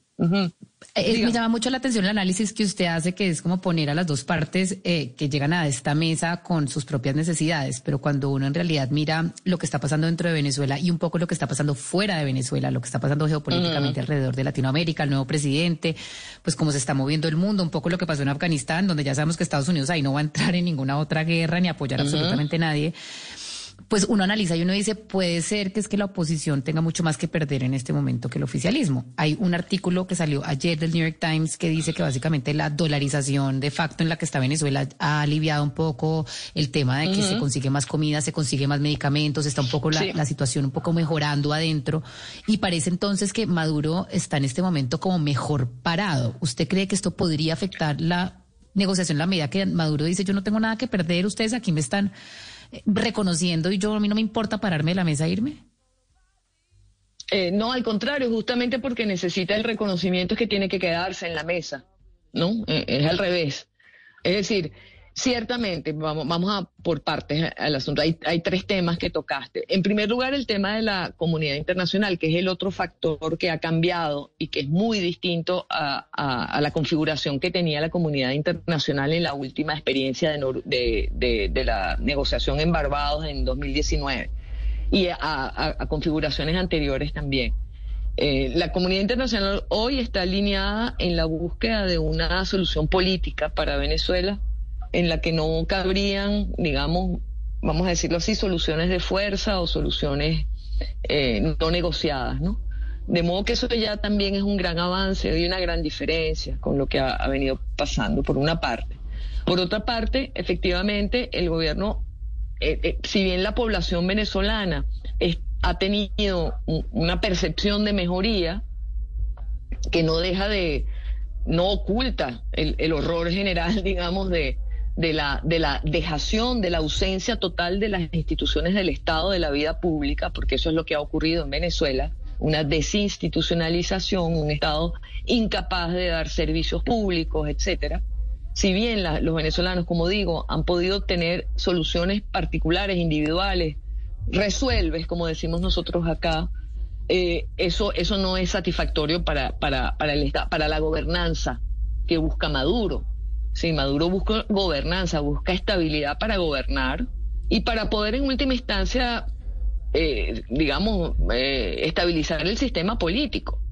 Ahora, en eso, por supuesto, siempre con la ventaja y con el proyecto de, continuar en el poder, evidentemente. Eh, pero ahí aparece una oportunidad en la medida en que las instituciones se recuperan, aparece la oportunidad de luchar en el ámbito electoral por eh, por conquistar el poder para la oposición. Pero, es que, señora Capriles, de, lo que usted está hablando, porque es que yo creo que también hay gente que puede estar un poco no tan optimista con lo que usted nos cuenta, porque uno lee los puntos de negociación y digamos que son cosas que le pueden convenir transitoriamente a los ciudadanos, muchas otras le conviene al gobierno de cara a la comunidad internacional, pero el gobierno realmente comprometerse con eh, dejar de cooptar todas las instituciones, uno no lo ve. Claro. Entonces, no sé Bueno, si usted es pueda, que usted- si usted pueda, la- y la pregunta concreta es, no sé si usted pueda tener el temor que al final de esta negociación lo que termina siendo el gobierno o el chavismo es capturando, mordiendo un sector de la oposición, lo incluyen dentro del sistema incluidos dentro de la burocracia y debilita a la oposición para cambios reales de verdad. No, no, para nada, no, no. Eso, eso es una interpretación bizarra de, de esto, porque fíjense, el, el punto es, el- es lo siguiente. La crisis humanitaria del país es tan tremenda que afecta, y los afecta a ustedes en Colombia, lo afecta a todo el continente y es inhumana. Y, y eso tiene que ser una prioridad para cualquier político, sea del bando que sea. ¿Ok? Entonces, yo creo que poder privilegiar las soluciones para la gente es un buen punto. Ahora, ¿cómo hacer para que estas soluciones para la gente precisamente no se politicen y no se conviertan en, en unos esquemas en los cuales pues cada parte trata de, de obtener ventajas? Ese, ese es el- eso es lo que se está negociando, pues, en última instancia, ¿no? Es decir, cómo, cómo construir un espacio en donde el, el- la diatriba política pueda ser, eh, digamos, discutida, la negociación política pueda ser discutida en términos de unas reglas del juego para la política en Venezuela, ¿verdad? Reglas del juego. Nosotros aquí no estamos hablando de sustituir al gobierno, de que se vaya Maduro.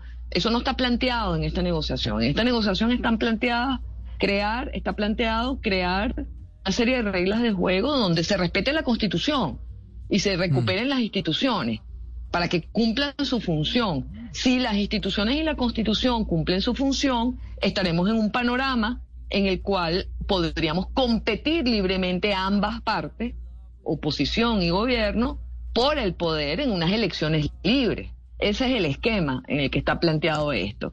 Sí, Eh, pero- por pero, supuesto que vamos a tener... Sí, dígame.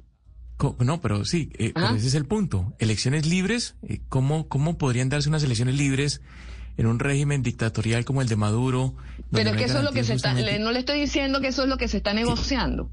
¿Qué punto se exactamente negociando van a las garantizar reglas, las elecciones las libres? reglas, exacto, las reglas, se están negociando las reglas para que sea posible tener unas elecciones libres. ¿Cuáles son las reglas? Que eh, se, se mantengan, que los estatutos electorales sean respetados, que la constitución sea respetada, que el Consejo Nacional Electoral funcione adecuadamente según la ley y desde el punto de vista del gobierno de Maduro, y esto es importante, para que haya elecciones libres, dice el gobierno de Maduro, yo tengo que poder gobernar. Y, por lo tanto, yo no puedo tener restricciones asociadas a las sanciones externas, porque no me dejan gobernar. Esa es la tesis del gobierno, ojo, no estoy diciendo que sea la verdad, estoy diciendo lo que ellos dicen. Entonces, ¿qué es lo que está planteado aquí? Bueno, perfecto, usted quiere que las sanciones sean levantadas porque usted necesita gobernar, necesita fondos para gobernar, excelente, pero para eso usted tiene que recuperar la institucionalidad. Y la institucionalidad significa que la ley funcione, que la ley electoral, que el sistema judicial, que los servicios públicos y que todo el sistema de gestión pública funcione. Entonces, las sanciones forman también una especie de, de- intercambio, permiten un intercambio que favorece la reinstitucionalización y la normalización, pero no normalización para que el gobierno se quede eternamente, sino la normalización en términos de, de ajustarse a la norma constitucional. Ese es el- lo que está planteado. Claro. Yo no estoy diciendo Do- que eso vaya a tener éxito, ojo, pero es lo que está planteado. Doctora Capriles, la última pregunta tiene que ver con miras a las elecciones eh, de noviembre. Eh, Yo no sé cuál es la, lo que se palpa, por lo menos en la ciudad de Caracas, ¿no? Porque lo que hemos entendido, según diferentes analistas, es que el gobierno se está centrando en tal vez eh, poder tapar los problemas en la ciudad capital, ¿no? Eh, ¿Cuál es la sensación que uno puede palpar en la ciudad de Caracas, en la capital, con miras a las elecciones? ¿La gente realmente quiere votar? ¿Hay una alta probabilidad de que el gobierno pierda la mayoría de las gobernaciones, de las alcaldías, o de que al contrario haya una gran abstención porque la gente no termina de confiar ni en el gobierno, ni en la institución, ni en la oposición? Bueno, déjeme decirle que es complejo porque los datos indican que la gente está más dispuesta a votar de lo que parece, ¿no? En el sentido de que los números siempre, bueno, eh, no, son malos en términos de, la, de lo que la gente dice que va a hacer, si va a votar o no, ¿no? Pero eso también va a ser muy variable porque recién se acaba de, de completar el- las postulaciones de candidatos, ¿no? Entonces, ahora vamos a ir viendo en el transcurso de las próximas semanas cuál es el entusiasmo que pueda tener la gente por votar, considerando que la oposición decidió, en efecto, participar en estas elecciones. Pero al mismo tiempo eso también significa eh, que todavía no están resueltas una cantidad de, mm, digamos, discusiones en torno a candidaturas unitarias que la oposición necesita. Es decir, la, oposición necesita tener candidatos unitarios para poder vencer al, al, al gobierno en, en, en donde puede vencerlo, porque ese es el otro punto. Hay zonas, es evidente que los resultados cuantitativos, vamos a decirlo así, de las próximas elecciones van a favorecer al gobierno, porque la, la, la oposición ha perdido músculo político y ha perdido capacidad de organización electoral por no haber, eh, pues, eh, eh, no haberlo ejercido en las últimas dos ocasiones en que hubo elecciones. Entonces, va, sale, digamos, en desventaja la oposición con respecto al gobierno, como siempre, pero existe la posibilidad de que haya sorpresas, digamos, haya en algunas zonas mucha movilización a favor de la oposición eh, eh, y otras pues en donde probablemente el gobierno pues conservará su, su, su- sus actuales gobernaciones. Entonces, no creo que en este momento se pueda hacer una predicción muy válida con respecto a eso, pero sí hay, se está creando ambiente electoral en Venezuela, sin duda, se está creando. Ahora, ah, ¿será suficiente como para movilizar a la gente? Eh, no debemos olvidar además que hubo un cambio importantísimo en el Consejo Nacional Electoral, que ahora tiene eh, la representación, digamos, de técnicos de alto nivel que, que tienen afiliación hacia la oposición. Eso fue producto de una negociación que se hizo y que fue en ese sentido exitosa, ¿no? A pesar de que el Consejo Nacional Electoral todavía está bajo el control del gobierno, o por lo menos del chavismo, pues a pesar de eso han avanzado bastante en recuperar algunas condiciones electorales. Más las que se puedan negociar en México, pues yo creo que vamos a tener unas elecciones que no van a ser, digamos, horrorosas en, en cuanto a condiciones electorales y eso puede entusiasmar a la gente. Yo sí siento que hay muchísima, para la oposición, estas elecciones no son tanto de ganar gobernaciones o alcaldías. Para la oposición estas elecciones son recuperar su capacidad de organización y conexión con su base electoral y sobre todo garantizar una renovación del liderazgo, que es un gran problema que tiene la oposición, ¿no? Que, que no, que no ha podido conse- conseguir la emergencia de nuevos líderes por distintas razones, muchas de ellas asociadas a la persecución del gobierno, pero también asociadas a su propia, digamos, eh, situación interna, eh, disensos internos, Claro. etcétera. Entonces, Claro. Hay que verlo así, hay que verlo como una oportunidad más institucional que otra cosa, ¿no? Pero, pero sí, al final el 22 estaremos contando gobernaciones y alcaldías, ¿no? Y, y la verdad es que no, no hay que decir que, que, que esto va a ser algo así como, como una super victoria eh, Claro. de, la oposición. Probablemente pueda- se pueda recuperar algunas, algunas plazas importantísimas y, y adelantarse de ahí en función de, un, de, un- de una preparación para lo que va a venir a- después, ¿no? Que, que serían elecciones presidenciales. Claro. Colette Capriles, una de las analistas políticas más importantes de Venezuela a esta hora desde Caracas. Doctora Capriles, gracias por habernos atendido en Blue. No, gracias a ustedes. La verdad, muchísimas gracias por la oportunidad. Hasta luego. Son las 11:46 minutos de la tarde. Vamos a hacer una pausa y ya venimos con más. Colombia está al aire. La gente ya no cree cuando le dicen esto. Su opinión es muy importante para nosotros. Así es. Opinas y no pasa nada. Nosotros vamos a cambiar eso. Ahora, tu opinión es muy importante para recibir bonos en entradas a cine, comida, ropa, almacenes. de Ingresa ya a chl.com.co e inscríbete gratis. CHL. Nos das tu opinión. Nosotros te damos beneficios. Vamos a recibir en tarima al terremoto. Pelado va a ser más grande de los días hoy. Se tiene que llamar con mi tío, Martín Elías. Así se va a llamar. Gracias Colombia, aquí tienen su terremoto que dice. El hijo de El Cacique. Gran lanzamiento la próxima semana. Tú nos ves. Caracol TV. Banco de Alimentos de Bogotá.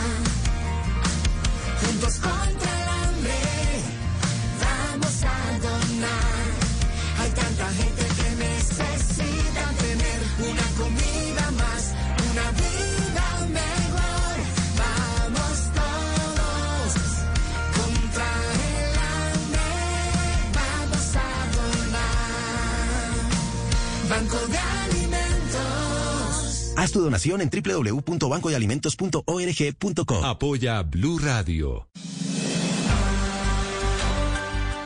Cada vez son más frecuentes los videos en redes sociales de robos, atracos, asesinatos, golpizas y un sinnúmero de eventos que confirman que el tema de inseguridad en Colombia no es de simple percepción. Hoy, a las 12 y 15 y luego de las noticias del mediodía, analizaremos con los responsables de la seguridad de las principales ciudades del país cómo piensan lograr que sus ciudades salgan de esta ola delincuencial. Colombia está al aire.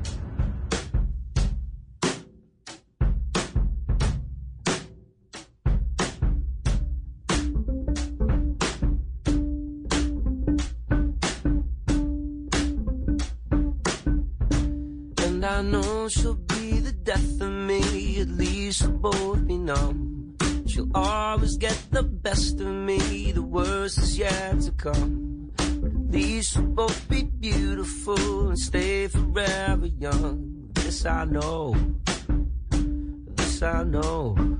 She told me don't worry about. Sebastián, le sigo trayendo algo de jazz con Jamie Cullum eh, y para que usted vea que la campaña que está haciendo Camila Zuluaga está surtiendo efecto en mí con respecto a las mujeres sin etiqueta. Vamos a tomarnos un col café, Sebastián, Valeria, Hugo Mario, Oscar. Hoy un col café capuchino. ¿Usted toma capuchino, Sebastián? ¿Le gusta? No, no, me gusta más el americano. Capuchino. El americano. No, muy poca fuerza, el americano. Bueno, pero acépteme uno. Oscar Montes, allá en Barranquilla, yo sé que hace calor, pero me acepta un capuchino, ¿verdad? Un col café capuchino. Pero por supuesto, claro que sí. Sobre todo para que, capuchino. mm, por favor, y sobre todo para hablar con Ángela Montoya. Ángela Montoya es la gerente de las mazamorras de Urabá. Esta región, sin duda alguna, es una de las zonas más afectadas por la violencia en el país. En este sector muchas familias quedaron sin la figura paternal y es por eso que surge esta iniciativa. Hace 29 años comenzó el emprendimiento Las Mazamorras de Urabá, una iniciativa que nace cuando se detectó una oportunidad debido a que no todo el banano producido en la región cumple con los requisitos para la exportación. Hoy en día la empresa cuenta con 13 tiendas en los municipios de Apartadó, Carepa, Chigorodó, Turbo y Necoclí. Ángela Montoya, gracias por acompañarnos a esta hora en Blue Radio. Muy buenos días. Hola, muy buenos días para todos y bueno, felices de estar en este espacio. Ángela, usted es una mujer sin etiqueta. La primera pregunta tiene que ver con, con- con las barreras eh, que habían en su momento para crear esta idea, las mazamorras de Urabá. Bueno, contarles que esta idea efectivamente eh, nace hace 29 años, en el año 1992, y nace eh, por mi señora madre, María Cecilia Camargo. Yo soy la segunda generación de la empresa, mujer, eh, formada en Bogotá, y pues cuando venía al Urabá era un tema de vacaciones y conectar con dos realidades muy distintas, de dos regiones totalmente distintas. Estamos hablando hace 29 años. Urabá hoy tiene un futuro y un presente muy distinto, pero hace 29 años era, era otro tema. Entonces, eh, allí, pues mi madre alrededor también de eh, esa realidad y ese, digamos, esa conexión con esas mujeres, emprende y ve esa, ve esa oportunidad de toda esa fruta que no, no salía en la exportación. Y bueno, allí inicia una parte, una línea de productos a base de banano y hay una bebida pues muy amplia, muy típica, que es el nombre de las tiendas, que es la mazamorra, que es una bebida muy típica de la cultura antioqueña. Uno cuando se imagina en empezar un negocio, pues hay una cantidad de desafíos, eh, pero además cuando tiene uno como la visión de generar un negocio que genere además valor social y que tenga como esa conciencia aún más, ¿cómo fue esa experiencia suya en pues querer pues aprovechar un recurso que usted vio, evidenció, pero además usted quería tener esa vocación social con este negocio. ¿Cómo fue esa experiencia en crear todo esto? Pues mira, Mazamorras tiene una historia muy preciosa, muy linda, porque es la historia en este momento de dos generaciones y de dos mujeres movilizadas y con una interpretación y reflexión de la vida desde observadores distintos. Mi madre pienso que con esa solidaridad, con su propia historia como una mujer sola, como la mayoría de historias tristemente en el tema de emprendimiento femenino, eh, eh, de una u otra manera es parte de esa historia, esa mujer sola que emprende un negocio familiar con una base de economía fa- familiar, más por ese motivador de sacar sus hijas adelante. Somos dos hermanas. Entonces ella inicia en esas condiciones del Urabá hace 29 años, pero en esa solidaridad por esas mujeres que eh, deja todo este tema de la violencia, huérfanos, viudas, y donde en ese tiempo la oportunidad laboral para la mujer era muy escasa, la barrera de la empleabilidad era muy amplia y sobre todo, sumado a ello, los ingresos y el tema de la dignificación del trabajo de la mujer era muy bajo, eran principalmente labores domésticas. Entonces, esa eh, inicia toda esa historia de la empresa, pero ella con la convicción de, de su economía familiar, visualizando una historia distinta para sus hijas, visualizando una idea diferente para sus dos hijas y luchó por formación. Mi hermana es diseñadora de modas, yo soy ingeniera de sistemas de la Universidad Católica eh, en Bogotá. Entonces, digamos que hay parte de la historia eh, y, y empezamos mi hermana y yo eh, a tener unos observadores muy diferentes y nos conectamos con este emprendimiento de la mamá, pero ya desde, desde otro momento. Sí. Cuando yo decido terminar, ya terminé mi carrera y decido regresar a Urabá, eh, decidí más como por un, por un break de mi vida, pero lejos estaba que ese viaje a Urabá ya como profesional pues me iba a conectar con esta historia del emprendimiento de mi mamá, pero ya visto de una manera distinta. Y ahí inicia eh, eh, esa unión entre mamá e hija que no fue fácil. Yo cuento de manera muy jocosa que llevamos tres divorcios encima. No fue fácil porque eh, pues dos maneras muy distintas de ver el emprender y de comprender el rol de la mujer. Uno, un rol muy, muy emocional, muy de mamá, y otro rol es muy desde la profesionalización de las labores. Entonces ahí parte la historia en dos Sí. momentos en Mazamorra de Urabá. Pero mire, señora Montoya, una mujer que la esté escuchando en este momento y que quiera de su mano crecer en su empresa, ¿qué tiene que hacer? ¿Qué requisitos debe cumplir para acercarse a usted y crecer con usted como empresa? Mira, yo pienso que eh, parte de estar en este movimiento Mujeres sin Etiquetas eh, es la conexión con el hacer que ha hecho la empresa y el mensaje para las mujeres y, y no solamente para las mujeres que quieran trabajar en Mazamorra de Urabá, sino que tengan la idea de un emprendimiento, pero que sus propias barreras mentales y las propias barreras de la crianza, de los modelos educativos, de lo que tanto nos han repetido en las familias, eh, en el entorno social, es entender que solamente son simples ideas y que una idea puede ser reemplazada por otra y que ese espacio de Mujeres sin Etiquetas es un espacio de reflexión, no tanto de, de, no creernos la etiqueta. La, el movimiento tiene una fuerza muy importante, si bien hay unas condiciones sociales que no las podemos cambiar de la noche a la mañana, porque es una historia de muchos años, creo que sí tenemos un poder y esto no solamente es cuestión de mujeres, porque también eh, eh, hay hombres con etiquetas, entonces eso es más desde la humanidad de saber que eh, el fin último es buscar el potencial y la autorrealización, es en no comprar la etiqueta y entender que es Claro. una idea que puede ser reemplazada por otra y que está en nuestras manos hacerlo. Ángela, le tengo una última pregunta y, y tiene que ver con, con miras al futuro, ¿no? Uno cuando ve la historia de las mazamorras de Urabá, uno se da cuenta que ya tienen 13 tiendas. ¿Hay expansión para este año o para el año que viene? ¿Cuál es el futuro de las mazamorras de Urabá? Sí, hay, hay expansión y de hecho pienso que, que a todos, obviamente el tema de pandemia nos ha movido en diferentes esferas. Eh, además, Amor Duraba no fue ajena y pues un sector que fue de los más golpeados, el tema gastronómico junto con turismo. Eh, emprendimos eh, salir de la región y, y era ese miedo porque, decir, porque después de 29 años decidí emprender fuera. Bueno, hay motivadores que los llevan a uno a salirse y estamos ya en Medellín, instalamos nuestra primera tienda física en Medellín, ya salimos de Urabá, pero estamos en todas las proyecciones de nuevos canales y de un proyecto exportador.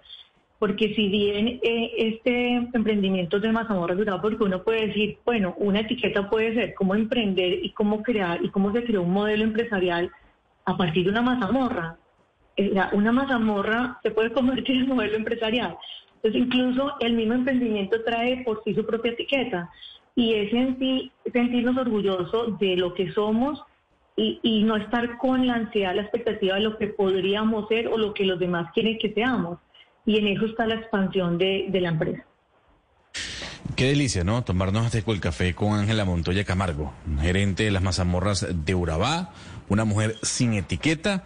Eh, Oscar Montes, el capuchino de Colcafé estuvo espumosito, sabores naturales. Yo sé que usted se lo disfrutó al igual que me lo disfruté yo. Y qué honor poder conversar, repito, con Ángela Montoya Camargo, una mujer sin etiqueta. Señora Montoya, gracias por habernos acompañado hasta ahora en Blue Radio. A ustedes muchas gracias. Feliz día. En Colcafé estamos seguros de que las mujeres pueden quitarse las etiquetas para vencer las barreras impuestas por la sociedad y hacer sus sueños realidad. Acompáñanos en un Colcafé con En Mañanas Blue y descubre las historias inspiradoras de quienes luchan por mujeres sin etiquetas. Escoge ser tú. Colcafé sin etiquetas te consiente. Llegaron las convocatorias virtuales de Yo Me Llamo. Y por primera vez en la historia hay un plan de premios de 1.200 millones de pesos. Inscríbete en caracoltv.com slash Yo Me Llamo. Tienes hasta el 15 de septiembre a las 11 y 59 de la noche. Inscríbete gratis y sin intermediarios. Eres un romántico empedernido. Sabes que por amor haces lo que sea. Incluso cocinar las más ricas pastas. Y traer a tu casa una de las ciudades más románticas del mundo. Donde Romeo y Julieta se amaron por siempre. Sin duda, eres un campeón. Una de las capitales mundiales de la ópera. Para ti, nada es imposible. Apuesto a que eso no se lo esperaba. Pastas Verona. Si sabes de amor, sabes de pasta. Trabajamos pensando en usted. A esta hora, Interrapidísimo entrega lo mejor de ti. En Blue Radio son las... Dos en punto en toda Colombia. Nos sentimos orgullosos de seguir entregando lo mejor de Colombia, su progreso. Los optimistas y también de los trabajadores, que con el tiempo lucharon por su independencia y lo lograron. Llevamos 32 años entregando lo mejor de los colombianos en cada rincón del país. Y no pares de sonreír, es la esencia de nuestro país. Inter rapidísimo, entregamos lo mejor de ti.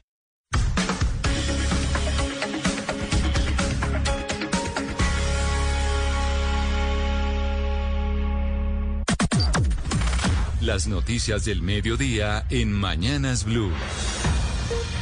Bueno, el servicio informativo de Blue Radio ya preparado para traernos las noticias más importantes de Colombia y del planeta, don Eduardo. Eh, problemas en Brasil, el Bitcoin cayendo, muchas noticias en el planeta y también en toda Colombia. En toda Colombia, Gonzalo, muy buenas tardes y arrancamos con esta paradoja. Imagínese, en Bogotá se robaron una camioneta asignada a la Subsecretaría de Seguridad. ¿Cómo es la historia, José David? Hola Eduardo y oyentes, buenas tardes. Los hechos de inseguridad en Bogotá continúan ni las autoridades se salvan del aumento de la delincuencia en temas de hurtos en diferentes puntos de la ciudad. Hace cerca de 20 días fuentes del distrito le confirmaron a Blue Radio que una camioneta Toyota blanca adscrita a la Subsecretaría de Seguridad fue hurtada por delincuentes en el sur de la ciudad. Según las primeras versiones, Eduardo y oyentes, por lo menos tres hombres llegaron a una zona del barrio Nueva Marsella en la localidad de Kennedy y empezaron a seguir el vehículo que es usado, nos dicen las fuentes, por los equipos territoriales. No es un vehículo que esté asignado al subsecretario de Seguridad. Tras amenazar y encañonar al conductor, los delincuentes huyeron de la zona. Sin embargo, tras varios operativos en los últimos días, se recuperó este vehículo y, que, y lo que nos dicen Eduardo y oyentes desde el distrito es que en las próximas horas se va a anunciar un golpe contundente contra los delincuentes que hurtan precisamente varios vehículos en diferentes puntos de la ciudad. Y es que el robo de carros fue otro de los delitos que según la Secretaría de Seguridad aumentó considerablemente. Le doy esta cifra, Eduardo. En los últimos seis meses se pasó de 191 casos a más de 342 reportados en el último mes. Esa es la historia entonces, recuperado el vehículo de la Subsecretaría de Seguridad. Son las 12 del día, dos minutos. Gracias, José David. Muchas noticias relacionadas con la inseguridad en Bogotá. Desmantelaron una banda que utilizaba a niños para cometer sus delitos. ¿Cómo es la cosa, Angie Telles? Pues mire, es una historia como de novela. La banda era liderada por la madre de cuatro menores de edad. Ella los instrumentalizaba para que vendieran drogas en las calles de Bogotá. La mujer capacitaba a los menores para que movilizaran los estupefacientes de olla en olla alucinógenos que escondían dentro de los juguetes de los menores para que no levantaran sospechas de la policía. Los niños incluso aprendían el gramaje exacto que debía llevar cada papeleta y eran los encargados directos de ofrecerlas a los habitantes de calle. Así lo dio a conocer el mayor Sergio Torres, quien es el jefe de la Unidad Investigativa de Infancia y Adolescencia.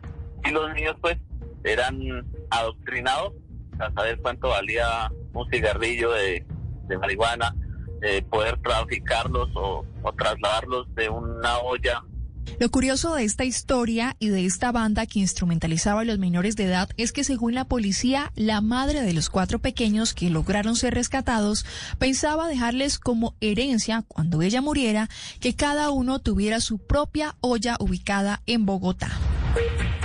Bueno, ollas de herencia, imaginen ustedes, son las 12 del día, cuatro minutos, no se muevan porque después de las 12 y 15 vamos a estar analizando qué pasa con la inseguridad, la creciente inseguridad que se está presentando en las principales ciudades de Colombia. El DAN está entregando hoy la encuesta sobre calidad de vida en nuestro país, revela que una tercera parte de los jóvenes entre los 25 y los 35 años está viviendo con los papás y un aumento considerable en el número de mujeres que ahora son cabezas de hogar. Paula Galeano.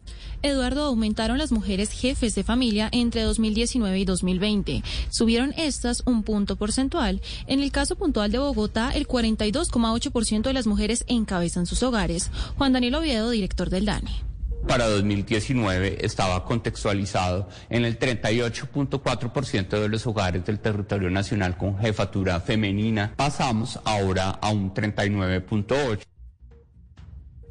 Asimismo, a causa de la pandemia, los jóvenes adultos entre 25 y 34 años retornan a sus hogares por cuenta de la pandemia. de Bogotá Paula, gracias. Risaralda tenemos unos efectos muy importantes del choque de ingresos de la pandemia generado por la debilidad de las condiciones de empleabilidad sobre las incidencias en materia de pobreza monetaria. Eduardo, un dato bastante importante además es que para el año 2019 el 37,7% de las personas vivían en su casa propia ya pagada. Sin embargo, esta cifra bajó a un 4,2%, lo que quiere decir que las personas pasaron de vivir en su casa a en arriendo por cuenta de la pandemia. Gracias. Ahora sí, gracias, Paula. Perdona allí por la interrupción. Son las 12 del día, cinco minutos y después de resolver decenas de impedimentos, el Senado y la Cámara finalmente comenzó allí el segundo debate de la reforma tributaria. Los congresistas se están quejando del poco tiempo que tuvieron para leer y para analizar la iniciativa. Lo último, César Rodríguez. Hola Eduardo, buenas tardes. Pues ya casi completamos dos horas desde que iniciaron las, las plenarias de Senado y Cámara y pues hasta el momento la discusión va lentamente. En ambas corporaciones están votando decenas de impedimentos como usted lo mencionaba. Esto previo a iniciar la discusión de las ponencias que han sido radicadas en las secretarías generales tanto de Senado como de Cámara. Sin embargo, para algunos congresistas como la representante Juanita Gobertus, eh, denunciaron que quieren pupitrear esta reforma tributaria. Lamento mucho la decisión del gobierno de pupitriar la nueva reforma tributaria, la cuarta que intenta ya este gobierno. Ayer a las seis de la tarde nos citaron para anunciar para hoy eh, esta discusión. Tan solo media hora antes se radicó el texto que tiene más de 60 artículos, 136 páginas. Hello, it is Ryan, and we could all use an extra bright spot in our day, couldn't we? Just to make up for things like sitting in traffic, doing the dishes, counting your steps, you know, all the mundane stuff. That is why I'm such a big fan of Chumba Casino. Chumba Casino has all your favorite social casino style games that you can play for free anytime, anywhere with daily bonuses. That should brighten your day a little. Actually, a lot. So sign up now at chumbacasino.com. That's chumbacasino.com. No purchase necessary. BGW. Void were prohibited by law. See terms and conditions. 18 plus. Pues Eduardo, dentro de las novedades que se encuentran en esta reforma tributaria que será discutida en las plenarias de Senado y Cámara está que se hicieron 160 propuestas en más de 130 constancias y proposiciones que fueron radicadas. Hasta el momento se han acogido nueve propuestas y habrá seis artículos nuevos, es decir, que esta reforma tributaria quedará ahora de 61 artículos.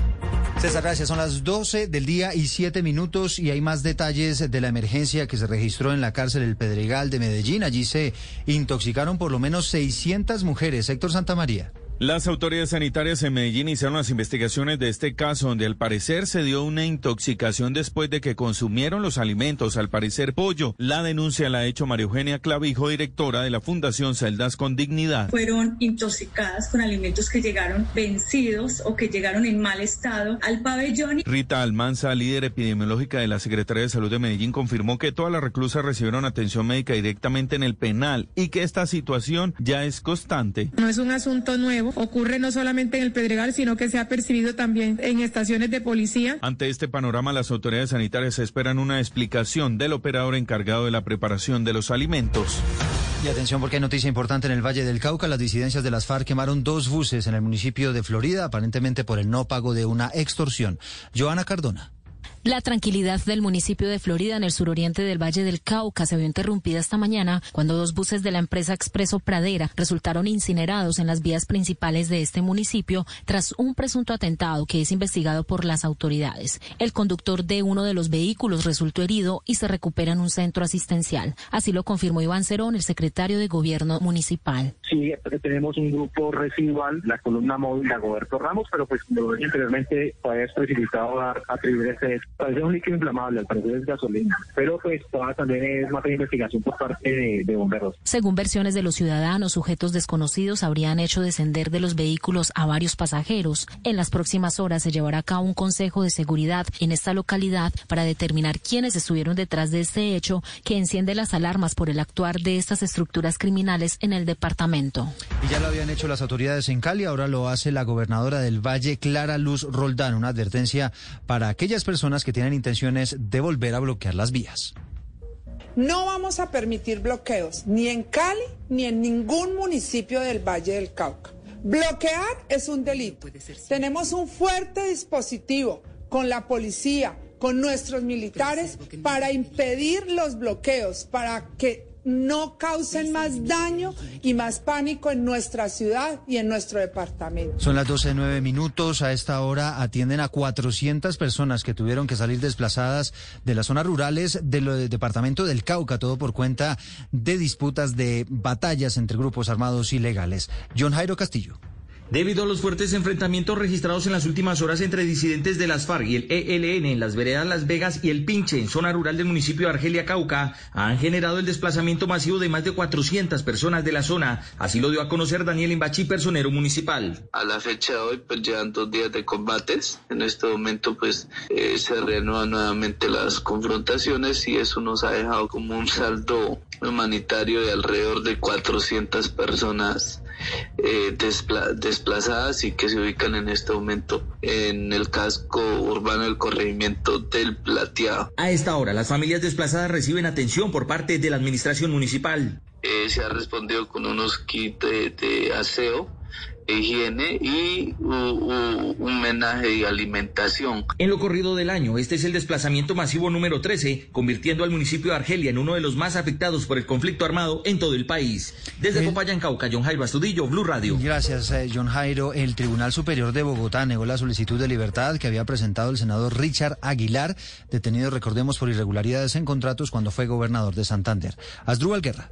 La defensa pidió la libertad considerando que después de la renuncia al fuero, Aguilar quedó bajo el sistema penal oral acusatorio y la fiscalía tenía que volver a pedir a un juez de garantías su captura, ya que la actual detención fue proferida por la Sala de Instrucción de la Corte Suprema en virtud del fuero como congresista. Inicialmente, el magistrado Luis Ernesto Bustos le negó la solicitud y ante el recurso de reposición que presentó la defensa ante la Sala Penal, esta la confirmó. Y a las 12 del día 11 minutos les contamos que por asaltos a mano armada, por robos en bancos, establecimientos de comercio, inclusive fleteos, están requiriendo las autoridades en otros países a 13 colombianos. Requerimientos que llegan de Argentina, de Brasil, de Ecuador, de Estados Unidos, entre una larga lista de países. Sergio Grandas.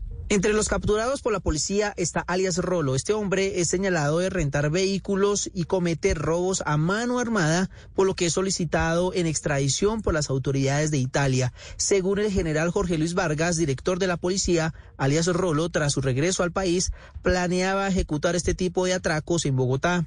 Se capturaron a 14 prófugos, delincuentes de varios países, especialmente colombianos, requeridos por esas autoridades por delitos contra la seguridad ciudadana y pública en ocho países, Argentina, Brasil, Ecuador, Estados Unidos, España, Francia, Italia y Venezuela. Otra de las mujeres capturadas es alias La Mona, solicitada en extradición por Argentina. Hacía parte de una banda criminal que se dedicaba a la comisión de hurtos en apartamentos, gimnasios, establecimientos comerciales y también está vinculada a casos de fleteos asaltaba a personas que salían de los bancos con altas sumas de dinero en Buenos Aires.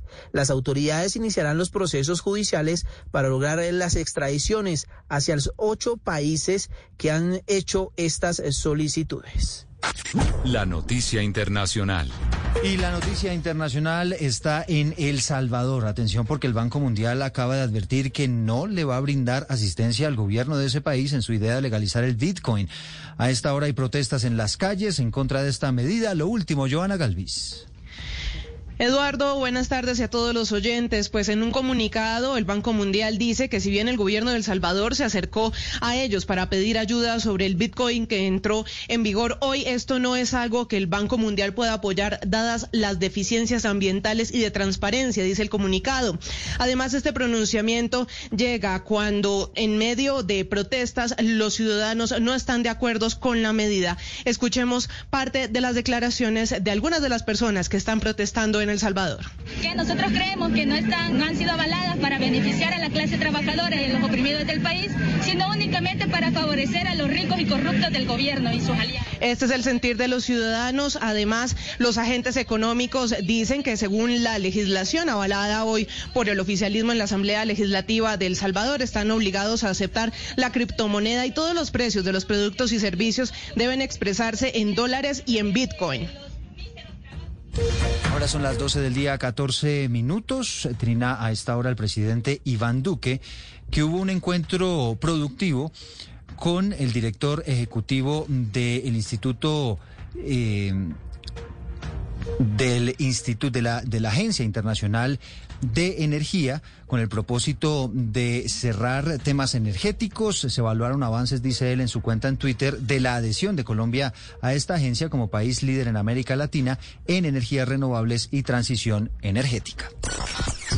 La noticia deportiva. La noticia deportiva del momento proviene desde Suiza porque después del bochornoso escándalo que se presentó el domingo anterior por las eliminatorias entre Brasil y Argentina, la FIFA se ha vuelto a pronunciar y ha anunciado que una vez después de haber recibido los reportes de los oficiales de campo, va a abrir un expediente disciplinario. Evalúa tanto el comportamiento de la delegación brasileña como el de la delegación argentina. Los escuchará ambos y próximamente estará emitiendo más comunicación y dar un veredicto final de lo que aconteció días recientes.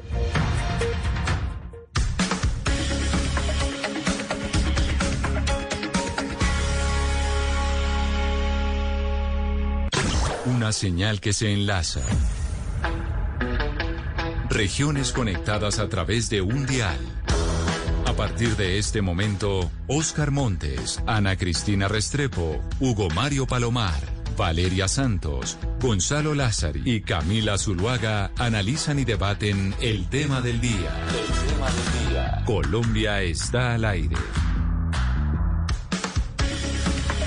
Son las 12 y 15 minutos ya de la tarde. Nos conectamos con todo el país y también agradecemos a quienes nos ven a través de Caracol ahora todas las noches. El tema del día tiene que ver con un problema que se está viviendo no solo en Colombia, sino en gran parte de América Latina. y tiene que ver con la inseguridad.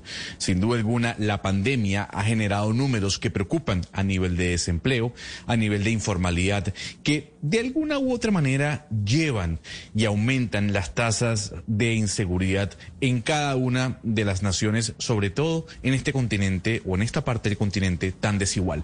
Pero yo quiero hacer un breve repaso por algunas ciudades eh, sobre la percepción, si es que la hay o realmente si existe un aumento de la inseguridad. Oscar Montes, en Barranquilla, lo que se está viviendo en, el, en cuanto al tema de la inseguridad, ¿es un tema de percepción o se palpa en las calles que sí hay un aumento de la inseguridad que se puede tocar, que se puede sentir? Gonzalo, no, es más que percepción, es una realidad, es una cruel realidad.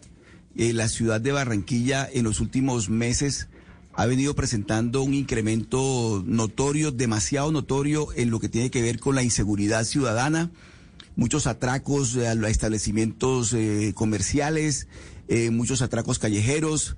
Inclusive recientemente ocurrió un atraco masivo en una, en una clínica de la ciudad. Eh, están apareciendo unos personajes en motos motorizados que atracan y en cuestión de segundos, eh, bueno, desarman a las personas que se encuentran allí y, se llevan los objetos. De, de, hecho, es tan delicada la situación, Gonzalo, que el alcalde de la ciudad, el doctor Jaime Pumarejo, decidió militarizar algunos sectores de la ciudad, sacar la tropa del ejército a, hacer eh, recorridos por algunos sectores de la ciudad buscando con ello de alguna manera enviar un mensaje tranquilizador a la ciudadanía, pero le quiero decir, Gonzalo, que no es una percepción. No es una percepción, es una realidad la inseguridad en Barranquilla. Hugo Mario, la radiografía en Cali es la misma que nos está dando el señor Oscar Montes en Barranquilla. ¿Es una realidad y, una y no una percepción el tema de la inseguridad? Es una realidad, Gonzalo. Es exactamente lo mismo que pasa en otras ciudades del país. El hurto callejero es el delito de más alto impacto. Permanentemente circulan en redes sociales videos de cámaras de seguridad y de teléfonos de ciudadanos en donde se evidencia cómo delincuentes, principalmente en motocicletas, llegan a establecimientos comerciales y atracan a clientes y a empleados pero además en la semana pasada un hecho que causó también gran impacto tuvo que ver con el ingreso de una banda de asaltantes a un hospital público en el barrio Siloé, como una 20 ladera de Cali, en donde despojaron de pertenencias a algunos trabajadores de la salud, pero también se llevaron el dinero de la caja del hospital.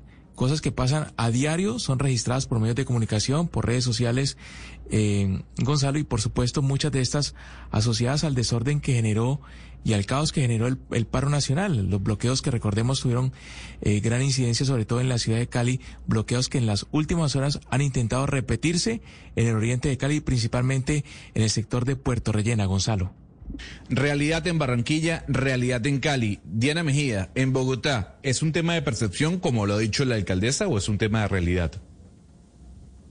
En Bogotá el 76% de los ciudadanos se sienten inseguros. Si, eso es percepción, entonces sí estamos ante un fenómeno de percepción, pero yo le quiero decir que esos números subieron en un 16% entre los registrados entre 2019 y 2020. O sea, comparándolos con el 2021, el 16% más de personas se sienten inseguras en Bogotá. Y en el primer semestre, eh, semestre de este año, Gonzalo, le puedo decir que los homicidios crecieron en un 15.2%. Si eso es percepción, no sé. Valeria, usted tiene unos datos interesantes y unos números que tienen que ver con el tema de la inseguridad, que reflejan lo que es una realidad y no una percepción.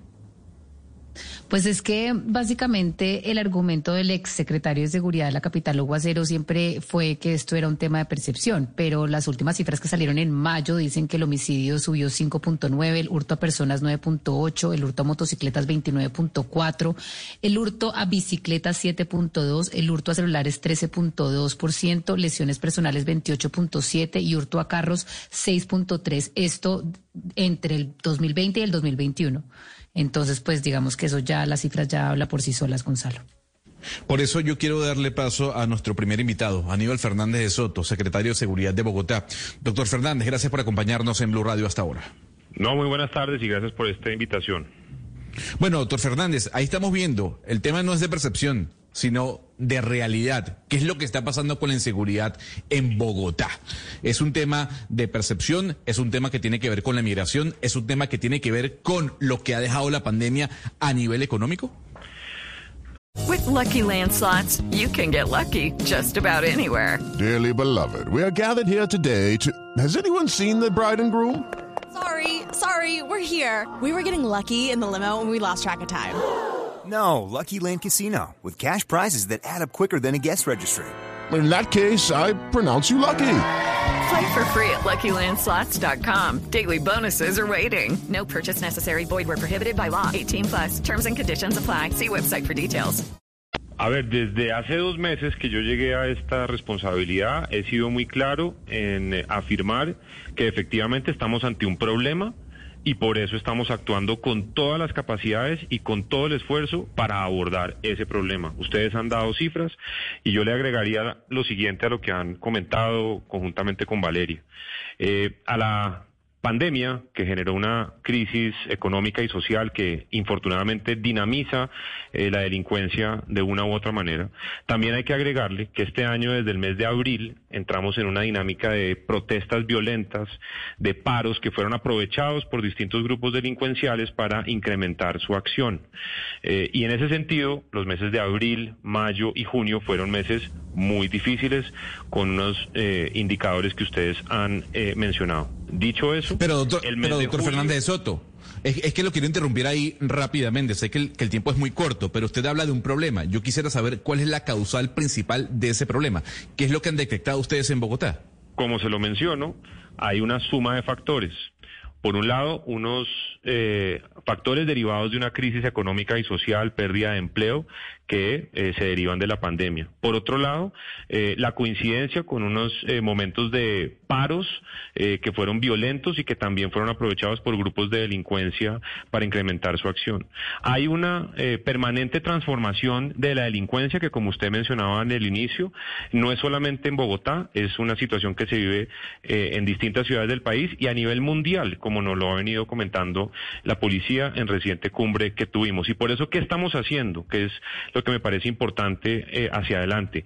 Eh, los meses de julio, julio fue mejor que junio, agosto fue mejor que julio y hemos empezado a ver un cambio en la tendencia que no es suficiente y por eso vamos a incrementar acciones. Hay una intervención especial que hemos venido desarrollando con la policía, un refuerzo que hemos venido coordinando con el gobierno nacional. 1.500 hombres de distintas capacidades están desplegados desde el 12 de agosto apoyando a la Policía Metropolitana de Bogotá, enfocando sus acciones en donde más delincuencia hemos registrado, localidades como Kennedy, como Usme, como Ciudad Bolívar, como Rafael Uribe, entre otras, puntos específicos que hemos identificado para contener el delito. Adicionalmente, estamos trabajando en un plan de mejoramiento en la tecnología, más y mejores cámaras, analítica de datos, eh, interpretación de eh, redes para poder anticiparnos eh, a situaciones de delincuencia, poder prevenir y también poder contener y judicializar a los responsables.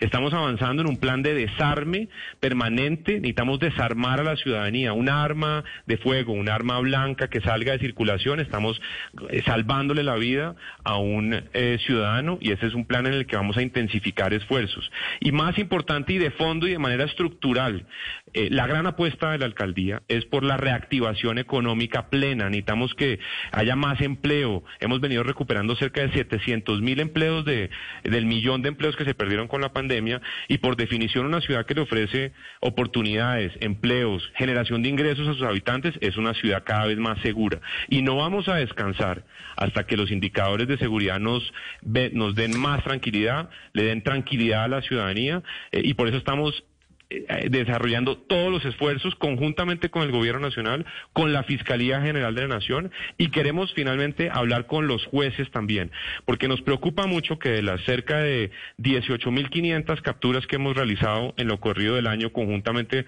con la policía, acciones de la Fiscalía, casi el 80% de esos delincuentes están en las calles. Yo le quería preguntar sobre eso, doctor Aníbal, porque este fin de semana justamente hubo un enfrentamiento entre Azocapitales y el fiscal general de la Nación, el señor Barbosa, porque básicamente Azocapitales le está diciendo, venga, hagamos un trabajo en conjunto, no toda la culpa puede ser de las capitales, y hay un tema muy preocupante alrededor de la reincidencia en el delito. O sea, yo estaba viendo cifras y 1.349 personas que habían incurrido en el delito de hurto, eh, que fueron, digamos, ante un juez, ya habían sido eh, judicializadas antes y habían sido dejadas en libertad. Entonces acá hay un problema de reincidencia y usted nos dice que es un tema de los jueces, pero ¿no será más bien un tema de la fiscalía que no está haciendo la judicialización de una manera eficiente?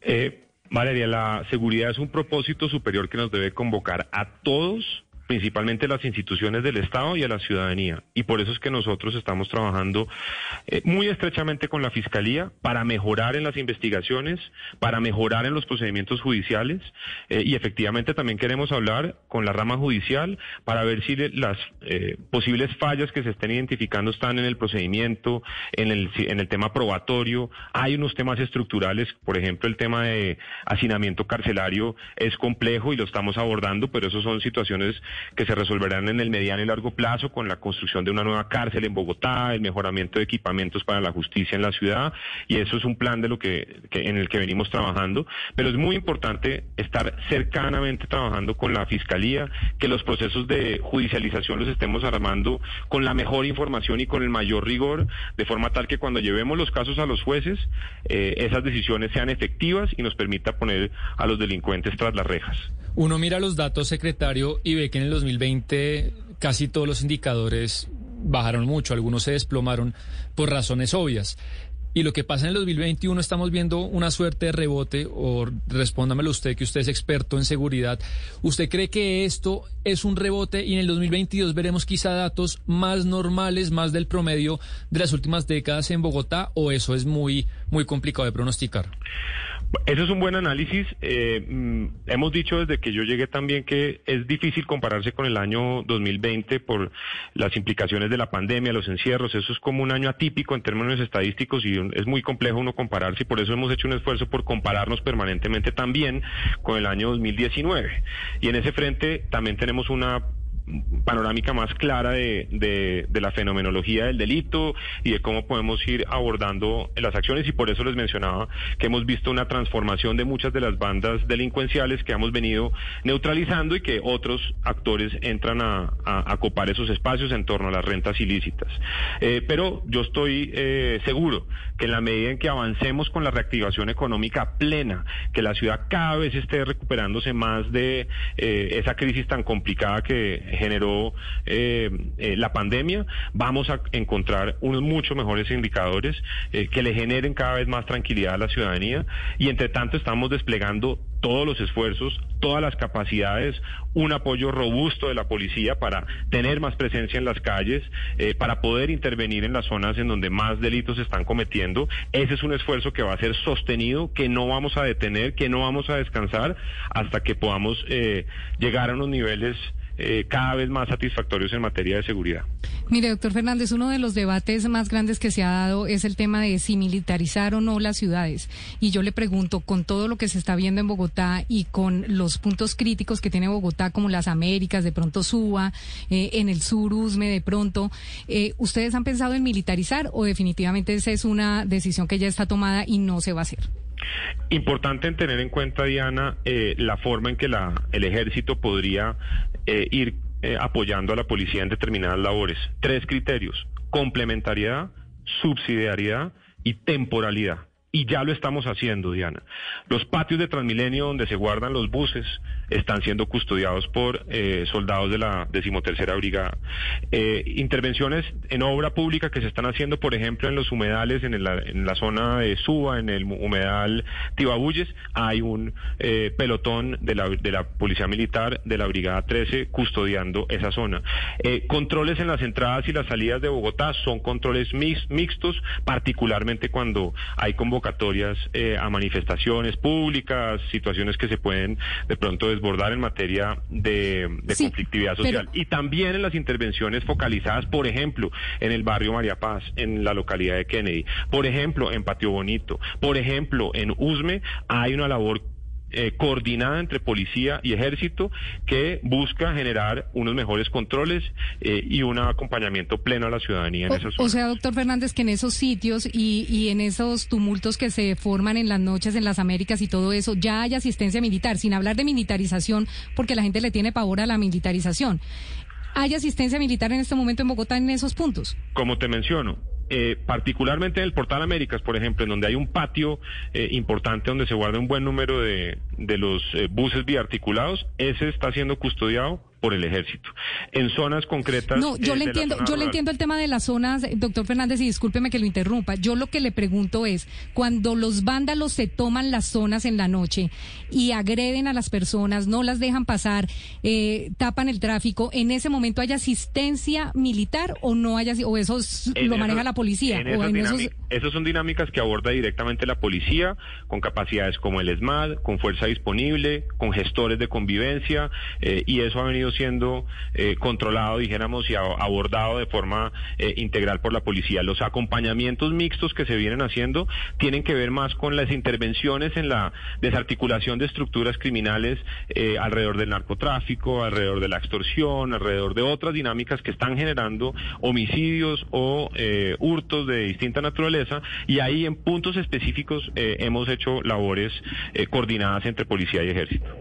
Doctor Fernández Soto, ese tema de los migrantes eh, involucrados en, en delitos, principalmente en atracos, que tanto ha preocupado a la alcaldesa Claudia López y que tanta polémica ha generado el país por, por la petición de apoyo que ha hecho Migración y el Gobierno Nacional, en, en, ¿en qué va? Porque muchos creen que son casos aislados, hechos dispersos en la ciudad, otros creen que son estructuras criminales integradas por estos migrantes ejecutando puntualmente eh, hechos eh, delictivos en, en diferentes eh, puntos, localidades de, de la capital. ¿Eso realmente a qué obedece? Nosotros estamos concentrados en combatir el delito en todas sus expresiones, independientemente de quién lo cometa. Dicho eso, les mencionaba que han sido cerca de 18.500 capturas en lo que va corrido el año por distintos delitos eh, y de esas 18.500 capturas, cerca de 3.000 son ciudadanos extranjeros. No es que el problema o las eh, condiciones de seguridad de Bogotá eh, sean por culpa de los ciudadanos extranjeros. Ese no es el punto. El punto es que hemos registrado que cada vez hay más ciudadanos extranjeros involucrados en delitos. Y necesitamos entender el fenómeno y por eso con migración necesitamos entender cuáles son los ciudadanos que están eh, entrando a Colombia. Queremos además apoyar plenamente desde el distrito la política migratoria, el estatuto temporal que está implementando el gobierno nacional es una política acertada, solidaria, eh, de ayuda humanitaria a eh, unos hermanos venezolanos que lo requieren y que estamos dispuestos a hacerlo. Y para hacerlo bien necesitamos tener una plena identificación de los cerca de 340 mil ciudadanos eh, venezolanos que están eh, viviendo eh, en Bogotá, que como lo dice la alcaldesa Claudia López son los nuevos bogotanos y queremos saber cómo están, si tienen empleo, si tienen situaciones de salud que tienen que tengan que ser atendidas y para eso necesitamos que estén registrados plenamente en el eh, instrumento que eh, Migración está desarrollando y eso nos va a permitir también una plena identificación de los indi- de los eh, ciudadanos extranjeros nos va a permitir que cuando cometan un delito y los llevemos a la justicia el proceso no se caiga por falta de identificación que es lo que muchas veces está pasando. Doctor Aníbal Fernández de Soto, secretario de Seguridad de Bogotá, gracias por habernos atendido en Blue Radio. A ustedes muchísimas gracias por este espacio. Y de la capital del país me voy a trasladar a Barranquilla, porque nos acompaña Nelson Patrón, jefe de la Oficina para la Seguridad y Convivencia Ciudadana de esa ciudad. Don Nelson, gracias por acompañarnos en Blue Radio. Un saludo muy especial para todos. Don Nelson, nuestro compañero Oscar Montes decía que es una realidad eh, la sensación, por llamarlo así, de inseguridad en Barranquilla, más allá de una percepción. En números, ¿usted nos puede decir si es cierto que la inseguridad ha aumentado, robo, hurto, tal vez asesinatos?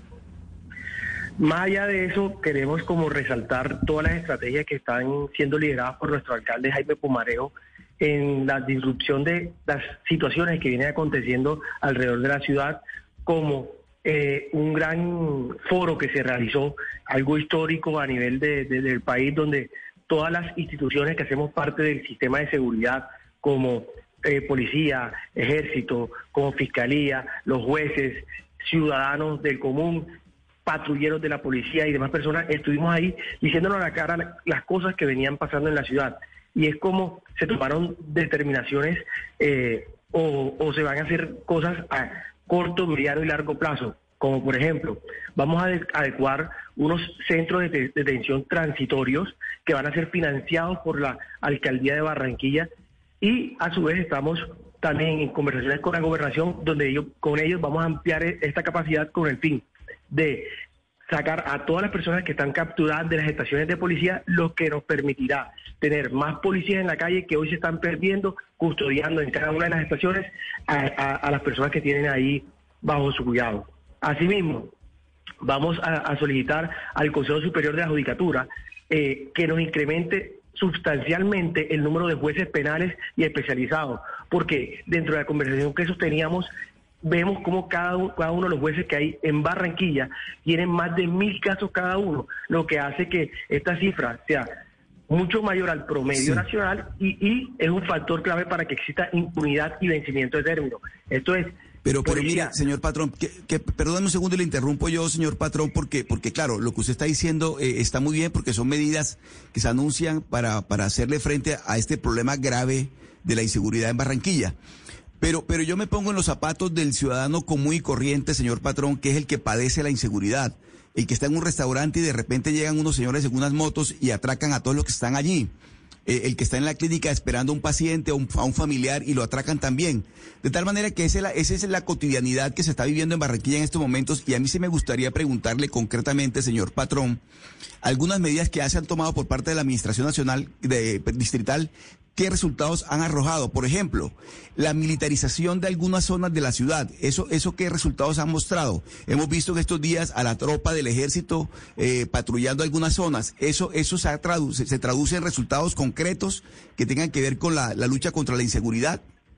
Sí, por supuesto. Eh, nosotros el día viernes estábamos con nuestro alcalde Jaime Pumarejo eh, lanzando esta campaña que vamos a hacer de estos patrullajes conjuntos con el ejército y la policía eh, son 200 hombres del ejército en puntos estratégicos de la ciudad y 320 eh, policías que van a estar eh, también acompañando estos patrullajes.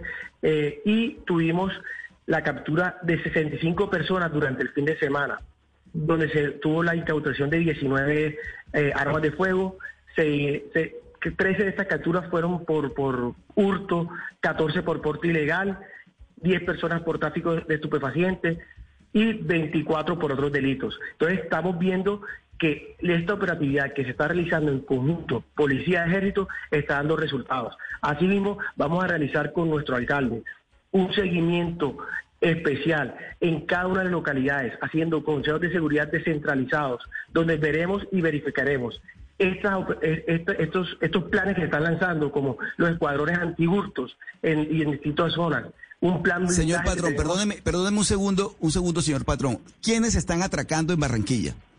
¿Quiénes tienen, tienen a la ciudad en este momento azotada con tantos atracos? ¿Son estructuras criminales organizadas? Eh, no se va a tratar del, del atracador callejero. Es que lo que se ve detrás es que hay unas organizaciones criminales dedicadas a atracar en la ciudad. ¿Qué información tiene usted allí como secretario de Seguridad de del distrito en ese sentido? ¿Quiénes están atracando en Barranquilla? Bueno, ahí tenemos establecidas dos estructuras a las cuales eh, policía ha, dado golpes contundentes, como los costeños y los papalopes. Eh, en los costeños, por ejemplo, policía hoy nos mostraba eh, la captura de seis personas que se dedicaban, por órdenes judiciales, que se dedicaban a, temas de sicariato y adicionalmente al hurto. Nosotros adicional estamos verificando y estamos dándonos cuenta que el tema de la reincidencia en las personas que policía captura eh, es bastante complejo y ahí es donde estamos tratando de fortalecer eh, con la fiscalía y los jueces este, este tema para que no siga sucediendo esta reincidencia con estas personas. Señor Patrón, entonces ya para finalizar, ¿se puede decir que el aumento de la inseguridad en Barranquilla es una realidad? Si nos vamos a la, a la cruda estadística, los números eh, verificando el año anterior, donde tuvimos un año atípico, como bien lo decía el secretario de Seguridad de Bogotá, son, no son comparables, lo miramos con el 2019, las cifras que tenemos hoy son inferiores a las la que teníamos anteriormente. Y hoy son más las cosas de mostrar la operatividad que tenemos desde la alcaldía, desde la policía, con las capturas y demás cosas que se han realizado durante este año. También, o sea, es importante decirle a los ciudadanos que los estamos acompañando, que no los estamos dejando solos y que seguiremos creando estrategias y le seguiremos buscando soluciones a la delincuencia que hoy tiene eh, intranquilo a nuestros barranquilleros. Nelson Patrón, jefe de la Oficina para la Seguridad y Convivencia Ciudadana de Barranquilla, gracias por habernos atendido en Blue Radio. Gracias a ustedes por la invitación. De Barranquilla nos vamos a trasladar a Cali. Y tenemos en línea al coronel Carlos Javier Soler. Coronel, secretario de Seguridad de Cali, gracias por habernos atendido a esta hora en Blue Radio. Coronel, no lo, no, lo escucho muy bien, lo escucho como lejos. Vamos a probar otra vez. Eh, ¿Me escucha bien? ¿Cómo me escucha ahí? Ahí lo escucho medio lejos. Vamos a hacer la prueba. Coronel, le voy a trasladar eh, la misma duda que le hice al señor Nelson Patrón en Barranquilla y tiene que ver si el tema de la inseguridad en Cali y el aumento es un tema de percepción o de realidad. Bueno, eso es un tema de realidad. Es un tema de realidad. Eh, sería una combinación donde no es solamente lo que la gente siente, piensa, sino lo que está viendo pero también las redes sociales, también el voz a voz, también una cantidad de problemas de tipo emocional, atados a qué? Atados a 18 meses encerrados en pandemia, que nos tienen una crisis nerviosa que de pronto no se ha analizado mucho y que cualquier tema que nos volvió muy cibernéticos se vuelve viral y un hecho que antes pasaba inadvertido hoy se replica 10 mil veces, por lo que genera mayor preocupación, mayor miedo y obviamente mayor malestar y claro está, una necesidad mayor de seguridad. Entonces diremos que podría ser una combinación. ¿Atado a qué? Atado a pandemia, atado a los paros, a los bloqueos, haber destruido en Cali 16 CAIs y dos estaciones de policía, haber vandalizado 177 cámaras de videoseguridad y haber eh, dañado cualquier cantidad de semáforos, casi 400 semáforos, hoy hay reparados 200, eh, también un tema de desempleo, también un tema de migrantes y un tema muy preocupante de hurtos, pero parece que se dejara de lado el tema de homicidios, que va atado a vida e integridad, el principal derecho fundamental de los seres humanos, mm. que hemos hecho un esfuerzo grandísimo con nuestra Policía Nacional y con el Cuerpo Técnico de Investigaciones, eh, fiscales desplegados por el señor Fiscal General 12, casi 50 funcionarios de Policía Judicial, 1.700 policías en los últimos tres meses en apoyo permanente a la ciudad de Cali, investigación criminal, eh, traslado de oficiales expertos en investigación criminal y en judicialización. Todo esto de la mano para trabajos de, prohibir parrillero en moto, de judicialización con el CTI, la SIGIN, la CIPOL, de la mano la Fiscalía. Aquí no sabemos hacer otra cosa que trabajarnos, reunirnos todas las semanas con el director de CIPOL, SIGIN, eh, los dos coroneles, el segundo de seguridad, el, el, señor general León y el director del cuerpo técnico más el fiscal, director de fiscalías. Eh, por líneas de investigación, trabajando muy duro. Les puedo decir que hoy se presentó el día 20 de cero homicidios en Cali. Eh, no se hacía, dejando por fuera 2019, no se veía desde 1984, 20 días no consecutivos, 35 años que no veíamos esto. Homicidios disminuyendo al 35% frente al mes pasado y al 54% frente al mes antepasado. Sí. Hace un mes no fuimos de frente contra el hurto, en especial personas, motos, celulares y casas, que es lo que más da.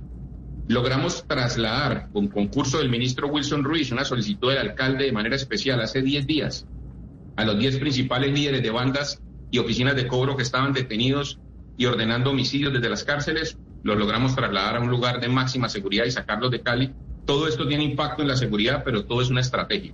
Todo es una estrategia que mueve mucho recurso, el cual la alcaldía ha dispuesto para mejorar la investigación criminal.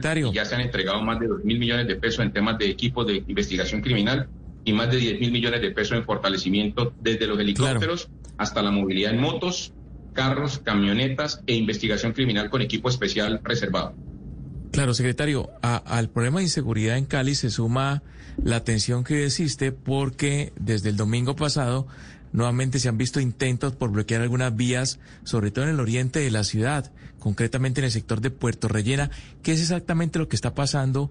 ¿Por qué nuevamente jóvenes encapuchados se están viendo en las calles intentando taponar eh, calles y vías principales de la ciudad? ¿Por qué hablan de incumplimientos por parte de la alcaldía? ¿Qué está pasando en ese sentido? Sí, estamos, estamos mirando lo siguiente.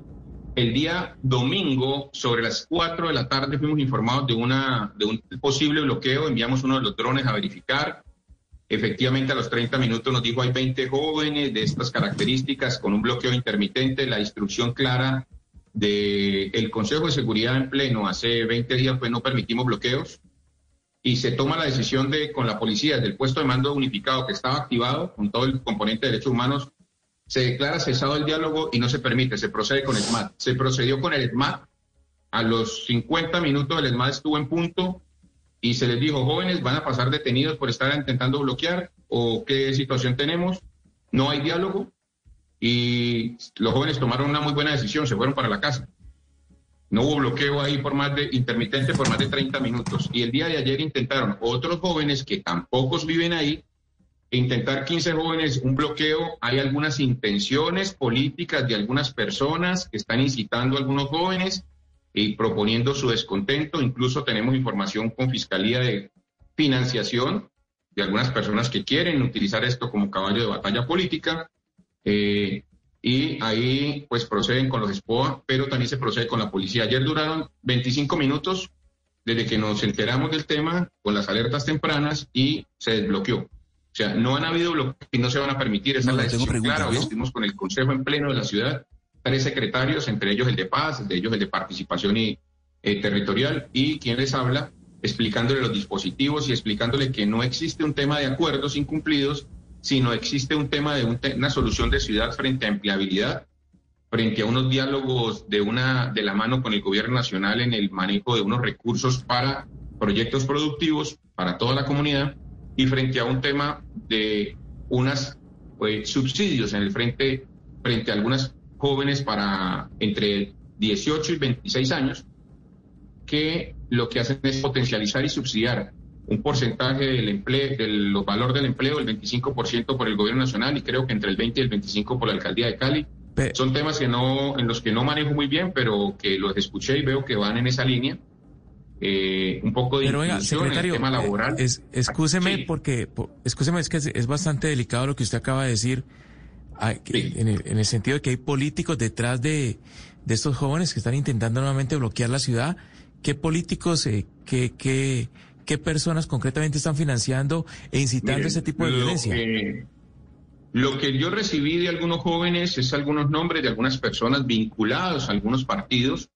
Eh, yo los coloqué de una vez en conocimiento de la Fiscalía, que retomó y tomó desde la semana pasada algunos testimonios de algunos jóvenes que manifestaban que les estaban cancelando un dinero para ir a bloquear, para ir a hacer algunos temas, y por eso, y que los habían movido, les habían subsidiado un movimiento. Entonces, este tema es de investigación criminal y responsable sería yo referirme con nombres propios a temas que son motivo de un SPOA y que tienen obviamente una investigación criminal detrás y que lo vuelve reservado para que acelere. Pero los testimonios existen y pues es motivo de contradicción dentro del sí o el no lo que manifestaron estos jóvenes, que los vi muy claros en quiénes y cómo les estaban financiando y para qué eh, moverse a estos sectores. Hablo de los que movieron los 15 y los 20 jóvenes el día domingo y 15 jóvenes el día de ayer. Hemos escuchado ya a, pues usted es el tercer secretario que escuchamos y no, no han hablado de la inteligencia de la investigación. Usted justamente nos está diciendo esto es materia de investigación. Y siempre que escuchamos esta clase de acusaciones, que los de la primera línea están afiliados con ciertos políticos, etcétera, que, que les pagan dinero, pues eso se queda como en una investigación. Y yo no sé quién está haciendo esa investigación y cuándo vamos a ver resultados El movimiento, el tema de cómo se maneja, el tema de los tiempos de la investigación criminal, el tema de los tiempos de la investigación ninguna investigación criminal sale a flote antes de seis meses. Por eso nosotros vemos con preocupación que entre más se solucionan temas, este, este, se soluciona el tema del desbloqueo, que era un tema que agobiaba a la ciudad, al día siguiente nos fuimos durísimo con el tema de homicidios. Hoy tenemos la tasa de homicidios más baja en los últimos cuatro años. Eh, y eh, nadie ha dicho, oiga, está haciendo buen, se está haciendo un buen trabajo, sino automáticamente pasamos al tema de eh, al tema de hurtos y nos fuimos duro con el tema de hurtos y estamos haciendo un excelente ustedes trabajo. pueden reconocer que les está fallando trabajar con, con, con, inteligencia y con investigación para tratar de prevenir toda esta clase de delitos, porque al final lo que vimos en las protestas es que pues, la ciudadanía estuvo no está fallando. El tema de migrantes, y yo, quería la investigación y la inteligencia nunca, nunca dio resultados, es decir, nunca se supo qué fue lo que pasó, quién estaba detrás de eso, culpables, quién financiaba, etcétera, eso como que quedó ahí en el tintero. No, yo no juzgaría eso porque te dije que son más o menos seis meses lo que una investigación criminal hace seria. Porque es que lo que estamos tratando es que no se caigan las pruebas, estamos tratando de que un juez de control de garantías no diga que eso era un chisme. Entonces se le hizo seguimiento al dinero, haciendo seguimiento al dinero de la cantidad de giros entre 50 y 150 millones de pesos diarios a través de casas de apuesta y todo, se llega a una conclusión de una cantidad de personas que se tiene que filtrar porque ahí aparece quién recibió y, y número de cédula y dónde recibió ese dinero. Y luego pasa a un proceso de judicialización donde se dice si esa persona tenía esa capacidad, esa empresa que le pudiera mirar o esas deudas, tirar ese dinero. Después de filtrar 3 mil, quedan 200, después de filtrar 200 quedan 60. Frente a eso, un juez de la República tiene que pronunciarse para decir si está de acuerdo o está claro en que eh, la, la postura del investigador criminal y del fiscal avala una orden de captura. Hay 100 órdenes de captura frente a, frente a estos temas y frente a esas 100 órdenes de captura, 88 órdenes de captura han sido efectivas frente a personas que participaban de manera directa en los bloqueos. Y ahí esas personas se acogen a sentencia y comienzan a dar otras, eh, otras informaciones eh, para buscar beneficios y ahí sigue avanzando la investigación. La investigación va a muy buen ritmo, pero ninguna investigación seria va a salir antes de, de seis meses. Ninguna, ninguna. En Colombia ni en, ni en ninguna parte, ni siquiera en Estados Unidos que están avanzadas. Entonces ahí vamos en ese tema y, y yo no diría que no está funcionando, yo diría que al contrario está funcionando muy bien porque vemos que mm, simplemente la ciudad en ese sentido está muy tranquila. Vimos que el 20 de julio hubo intento, vimos que el 7 de agosto hubo intento y no salieron más de mil personas y luego 300 personas luego de haber tenido más de 10 mil bloqueando la ciudad. Claro. Coronel Carlos Javier Soler, secretario de Seguridad de Cali, gracias por habernos atendido hasta ahora en Blue Radio. Muchas gracias a ustedes, gracias por la oportunidad de comunicar. Bendiciones. De Cali vamos a trasladarnos para cerrar a Medellín y tenemos en línea a José Gregorio Acevedo Osa, secretario de Seguridad de esa ciudad. Don Gerardo, gracias por acompañarnos en Blue Radio. Un saludo muy especial a ustedes y a los oyentes.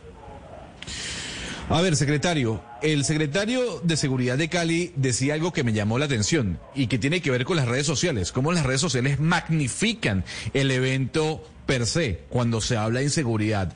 ¿Usted apoya esa teoría? ¿Que las redes sociales son las que magnifican la situación de inseguridad en una ciudad?